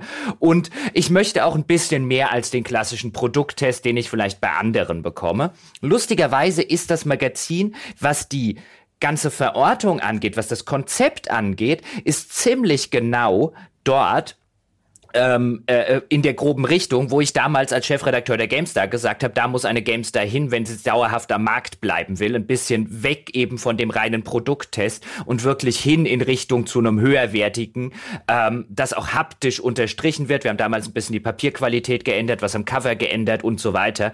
Ähm, wenn wir dauerhaft am Markt bleiben wollen ähm, und zu so ein bisschen so einem Liebhaberobjekt werden muss. Deswegen genau da ähm, fühlt sich die Gain für mich so ein bisschen an. Und das, das wirkliche Problem ähm, für mich bei der ganzen Sache, und ich mag natürlich auch dieses, da ist keine Werbeanzeige drin und wir nehmen auch keine Werbung entgegen und so weiter und so fort. Das äh, rennt bei mir auch offene Türen ein. Ähm, alleine müsste ich wahrscheinlich sagen, dass ich im Moment, ich werde das weiter natürlich mit Interesse verfolgen, im Moment so ein bisschen dastehen würde und würde wahrscheinlich sagen, so für fünf Euro da ist mir die Qualität der Artikel noch zu durchwachsen und über die Gründe haben wir schon gesprochen. Es gibt ein paar ganz großartige Artikel drin und dann gibt es ein paar, wo ich dann, wo ich dann, wo ich auch ein bisschen erbost war, wie Sebastian gesagt hat. Und was mir total fehlt, und da würde mich nochmal eure Meinung zu interessieren, oder, oder eine Begründung, wenn ihr vielleicht eine habt, ist, mir fehlt sowas Auflockerndes. Bei euch ist Artikel, Artikel, Artikel, Artikel. Und es gibt Zeitungen, so eine Elf Freunde zum Beispiel, die hat zwischendrin mal so ein oder zwei Seiten, in denen sind irgendwelche Schnipsel und da mal eine Kleinigkeit und dort mal eine Grafik, die das Ganze so ein bisschen auflockert. Und das fehlt mir halt noch total. Das ist wirklich ein Artikel, folgt auf einen Artikel, folgt auf einen Artikel, folgt auf einen Artikel. Und irgendwie irgendwann stellen sich dann so auch bei mir bei der Lektüre und ich lese gerne lange äh, äh, Artikelstrecken so eine gewisse Müdigkeit ein und ich denke mir auch so eine schöne Doppelseite, auf der ich was zu gucken hätte und wo mal ein paar Zahlen sind, ein paar Grafiken, ein paar Diagramme, nur mal zur Auflockerung. Sowas fehlt mir noch. Das ist sehr interessant, dass du das sagst, Jochen. Also ich habe ja zum Beispiel mal euren Podcast gehört, den ihr zusammen mit Jörg Langer über Spiele, Magazine und Spielprintjournalismus mhm. gemacht habt. Ich glaube, da hast du nämlich gegenüber Jörg Langer genau das Gegenteil behauptet, dass du gesagt hast, ähm, ich will eigentlich so eine Auflockerung gar nicht, halt der Text ist doch das Zentrale. Nee, nee, das nein, nein, nein, Moment, Moment, da ging es um Extrakästen innerhalb der Artikel. Das ist ein Unterschied. Ich möchte dich ja. darauf jetzt nicht festlegen. Nein, nein, nein, so. ich, werde, ich werde euch, das hast du heute auch nicht gehört, ich werde euch nicht äh, äh, äh, kritisieren dafür, dass ihr innerhalb eurer Artikel nicht 27 Extra-Elemente habt. In einem Artikel will ich tatsächlich Bilder und Text und den Text idealerweise schwarze Farbe auf weißem Grund ähm, für die Lesbarkeit. Aber zwischen nach fünf Artikeln Artikeln am Stück zum Beispiel mal so eine Doppelseite, wie das bei der Elf Freunde, die hat dann irgendwie äh, so Zitate, die besten, ähm, äh, die besten Zitate aus Live-Tickern in der vergangenen Woche bei Bundesligaspielen. Und die ordnen sie halt auf so einer Seite an. Sowas zur Auflockerung, das meine ich. Nicht innerhalb der Artikel, um Gottes Willen. Ja, macht ihr sehr gut. Jedenfalls, ähm, ja, das steht tatsächlich auch noch groß auf der To-Do-Liste, dass wir zumindest die einfach äh, die Bereiche zwischen Titelstory, zwischen Kritik und äh, den weiteren weiteren ähm, ähm, Artikeln, dass wir da auch so einzelne Auflockerungsaspekte mit reinbringen sollen, wo eher weniger Text ist, wo man nur mal so quer lesen kann und wo man tatsächlich dann nicht nur eine Wall of Text vor sich hat. Äh, steht noch auf der To-Do-Liste, ähm, wird wahrscheinlich zu Ausgabe 9, die jetzt erscheinen wird, noch nicht der Fall sein, aber wahrscheinlich haben wir es dann zu Ausgabe 10 tatsächlich dann sowas schon drin. Daran wird auf jeden Fall gerade schon gearbeitet, ja. Ah, okay, sehr interessant. Aber wie gesagt, da muss ich auch immer wieder betonen, ähm, das, was wir hier machen, ohne große zeitliche und finanzielle Ressourcen, äh, da gehen solche Veränderungen nur sehr, sehr langsam. Mhm. Und tatsächlich ist es so, wenn sich dann tatsächlich ein Artikel einschleicht, ähm, der nicht unbedingt wirklich gut ist, äh, dann hat das tatsächlich damit zu tun, dass die Ressourcen nicht da sind, um das besser zu machen. Wir selbst sind tatsächlich die größten Kritiker unseres Magazins, nachdem es rausgekommen ist, äh, gehe ich das halt durch und streiche alle möglichen Fehler an, die da drin sind. Und ich ärgere mich dann jedes Mal so maßlos, äh, dass das und das denn letztlich da drin ist. Oder man ist auch dann manchmal natürlich, ähm, selbst wenn es einen Artikel darin gibt, ähm, den man selber jetzt nicht gut fand, den ich dann doch als Chefredakteur durchwinken musste, eben weil ähm, ja mit diesem Artikel gerechnet wurde und weil auch die Zeit nicht da ist, das nochmal komplett umzuschreiben. Ähm, das hätte man alles wenn man genug Geld und genug Zeitressourcen hätte, könnte man das alles machen. Es wird auch in Zukunft dann immer mehr so sein, aber dieser Prozess ist tatsächlich langsam, weil wir unsere Zeit- und Geldressourcen natürlich entsprechend über einen längeren Zeitraum aufteilen müssen. Und ja, das ist natürlich immer problematisch, wenn man ähm, auf die Zukunft verweist und sagt, na ja, es wird doch irgendwann besser werden. Äh, ich will zum Beispiel auch nicht sagen, dass das Magazin, so wie es jetzt ist, äh, mir persönlich nicht gefallen würde. Das Magazin ist, glaube ich, so das Beste, was man rausholen kann, ohne viele finanzielle Ressourcen. Und ich glaube, dafür ist das schon, glaube ich, vor allem fünf Euro ist jetzt kein großartiger Preis. Schon, glaube ich, da haben wir ziemlich was auf die Beine gestellt. Auch wenn es denn hier und da noch ein paar Ecken und Kanten gibt, die abgeschliffen werden müssen. Ja, ich finde, also definitiv, was die ähm, über die ganze, über der, das Design und so weiter, ähm, haben wir jetzt, äh, habe ich auch, habe ich auch ausführlich gelobt. Und ich habe ja auch gesagt, es sind durchaus Artikel drin und es sind Dinge drin, die mir wirklich äh, auch inhaltlich gut gefallen haben. Beispiele haben wir ja auch schon genannt. Deswegen, ich komme natürlich jetzt ein bisschen krittelnd drüber, aber es ist halt wirklich so, ich finde halt, und ich finde es ein bisschen schade daran, ich finde halt, man merkt wirklich, dass ihr an vielerlei Stellen, dass ihr eben mit unbezahlten Autoren arbeitet. Und das bedeutet noch nicht mal, ähm, jetzt im nächsten Schritt nicht, dass es in den falschen Hals gerät, ja, so im Sinne von einem, eure Autoren können ja nichts. Nein, der sind bestimmt, und ein paar davon, bei ein paar davon liest man es auch, sind bestimmt talentierte Leute, ähm, dabei und garantiert talentierte Leute dabei. Aber wie du es ja auch schon gesagt hast, wenn es eben die Sache ist, die man nebenbei erledigt, nebenbei beim Hauptjob und dann will vielleicht der Chefredakteur nochmal irgendwie fünf Änderungen und wo man in einem Vollzeitjob sagen würde, okay, jetzt muss ich mich halt nochmal auf den Hintern setzen und in einer Stunde diese fünf Änderungen gescheit einpflegen und hier aber jetzt, ah, im Hauptjob ist noch irgendetwas oder da drüben mit Familie ist noch irgendwas und das ist halt immer das Nebenprojekt. Ich käme da persönlich auch nicht aus meiner, aus so einer Situation raus. Deswegen, das ist halt, finde ich, das, was man dem Heft noch anmerkt. Also was euch, was euch aus meiner Sicht schlicht und ergreifend fehlt, ist eine durchgängig hohe redaktionelle Qualität. Wie ihr die wirklich herstellen könnt mit euren Mitteln und mit dem Wachstum, das ihr generiert, darauf bin ich in Zukunft sehr gespannt. Und ich fand es auf jeden Fall in diesem Gespräch auch äußerst interessant, so ein bisschen die Hintergründe und eure Motivationen und Verständnis zu entwickeln, und sehe jetzt auch das Magazin unter ein bisschen anderen Augen. Das ist wie so oft im Leben, sobald man mal ein bisschen nachfragt und äh, Absichten versteht, äh, ist sofort alles ein bisschen besser und einfacher. Meine reflexhaft äh, empfundene Kritik, ähm, die ich bei dem allerersten Kontakt mit eurem Magazin hatte, hat sich jetzt auch schon weitestgehend aufgelöst. Vielleicht ist es sogar eine Idee, die euer Publikum ein bisschen klarer wissen zu lassen, wo ihr gerade steht. Ich meine, dieser Podcast ist sicherlich eine Möglichkeit, aber den hört ihr vielleicht auch nicht jeder Leser. Und im Editorial, André, gibst du dich ja auch eher klassisch. Du empfängst wie so der, der klassische Alt altgediente Chefredakteur die Leser des Magazins auf der ersten Seite und erzählst ihnen so, was äh, auf den folgenden Seiten so zu lesen gibt. Ist es vielleicht, äh, wäre der Platz vielleicht besser genutzt, einfach mal zu erklären, wie, wo das Projekt gerade steht? Wäre das Oh, ähm, ähm, du kannst ja auch mal das Editorial von Ausgabe ja, äh, 8 lesen. Da wird auch noch mal so ein bisschen gesagt, wofür die Gain eigentlich steht und so weiter ah. ähm, von meinem Kollegen. Ähm, ja, die Frage ist nur natürlich, ähm, das müsste man ja eigentlich in jeder Ausgabe dann irgendwie mit reinpacken, weil es gibt ja dann immer wieder neue Leser, die kommen. Mhm. Ähm, wir haben natürlich die entsprechende Rubrik auf unserer Homepage, wo wir uns vorstellen und sagen, was sind wir eigentlich, was tun wir eigentlich, ähm, wo man das noch mal nachlesen kann.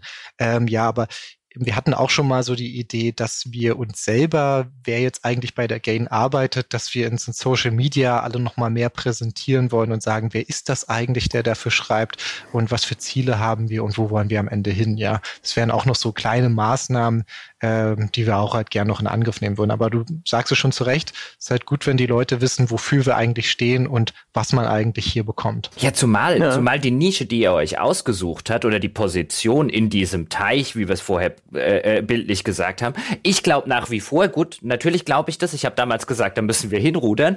Aber ich glaube nach wie vor, dass genau das ähm, äh, die Nische für ein, ich sag mal, zukunftsfähiges Spielemagazin im hochwertigen Bereich liegt, sowohl was eben die Ausstattung, das Heft an sich angeht, als auch die Tatsache, dass man irgendwann acht oder sogar zehn Euro dafür verlangen kann. Ich glaube, genau da liegt die Zukunft, was die, was zumindest den Ansatz und das Konzept angeht.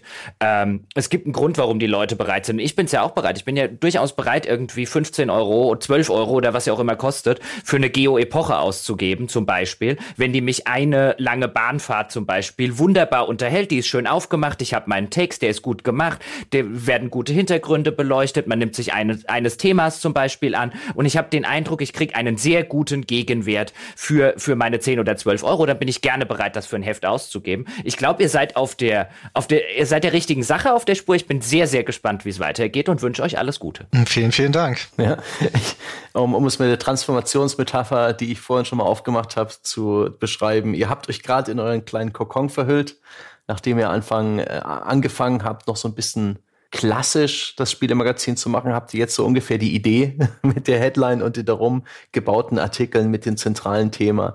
Und ich bin gespannt, wie der Schmetterling aussieht oder der Falter, der, der sich letztendlich aus dem Kokon erhebt. Und es wird ja auch irgendwann passieren müssen. Der äh, aktuelle Zustand ist ja ein Zustand des Wachsens und des Wandels. So wie die Gain aktuell aussieht, wird sie wahrscheinlich in zwei Jahren nicht mehr sein. Sie wird ja hoffentlich irgendwie anders sein. Habt ihr, habt ihr schon irgendwie eine Vorstellung davon? Ähm, Miha oder André? Sorry. Ähm, ja, also ich ähm, kann ja einfach mal anfangen. Also klar, ich finde, wir sind jetzt schon auf einem ziemlich guten Weg, gerade wenn man bedenkt, wo wir eigentlich herkommen mit dem Magazin. Äh, wir haben jetzt feste Strukturen, wir haben immer festere Arbeitsabläufe, ähm, die Qualität wird stetig steigen und ich habe auch das Gefühl, eigentlich jede Ausgabe, die wir machen, ist besser als die vorherige. Und das ist eigentlich etwas, auf das man sich tatsächlich schon fast verlassen kann. Ähm, in der Zukunft möchte ich natürlich noch mehr in die Richtung gehen, dass wir Kritiken wirklich als Kritiken begreifen, dass es halt nicht nur dieser klassische Produkttest ist. Ähm, vielleicht wäre auch eine Idee, noch den einzelnen Autoren und Autoren mehr sozusagen Präsenz zu verschaffen, indem man Kolumnen einführt. Das ist auf jeden Fall geplant. Ähm, allgemein auch äh, bestimmten Indies auch mehr Raum zu geben, als sie es jetzt in der herkömmlichen Spielelandschaft haben. Also das sind so einfach auch die Perspektiven für die Zukunft.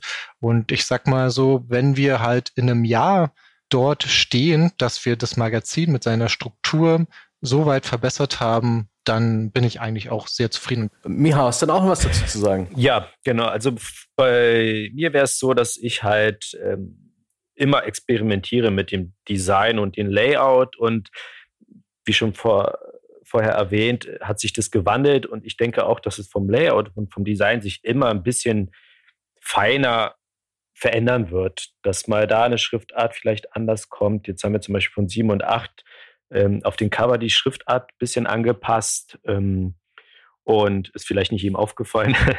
Aber äh, durch solche kleinen Nuancen wollen wir das natürlich auch optimieren weiterhin und ich denke auch in einem Jahr werden wir nicht das Magazin sehen, was wir jetzt sehen. Und ähm, wir geben alles dafür. Und ähm, da wollte ich auch nochmal an alle, auf jeden Fall allen Redakteuren danken, die da mitwirken.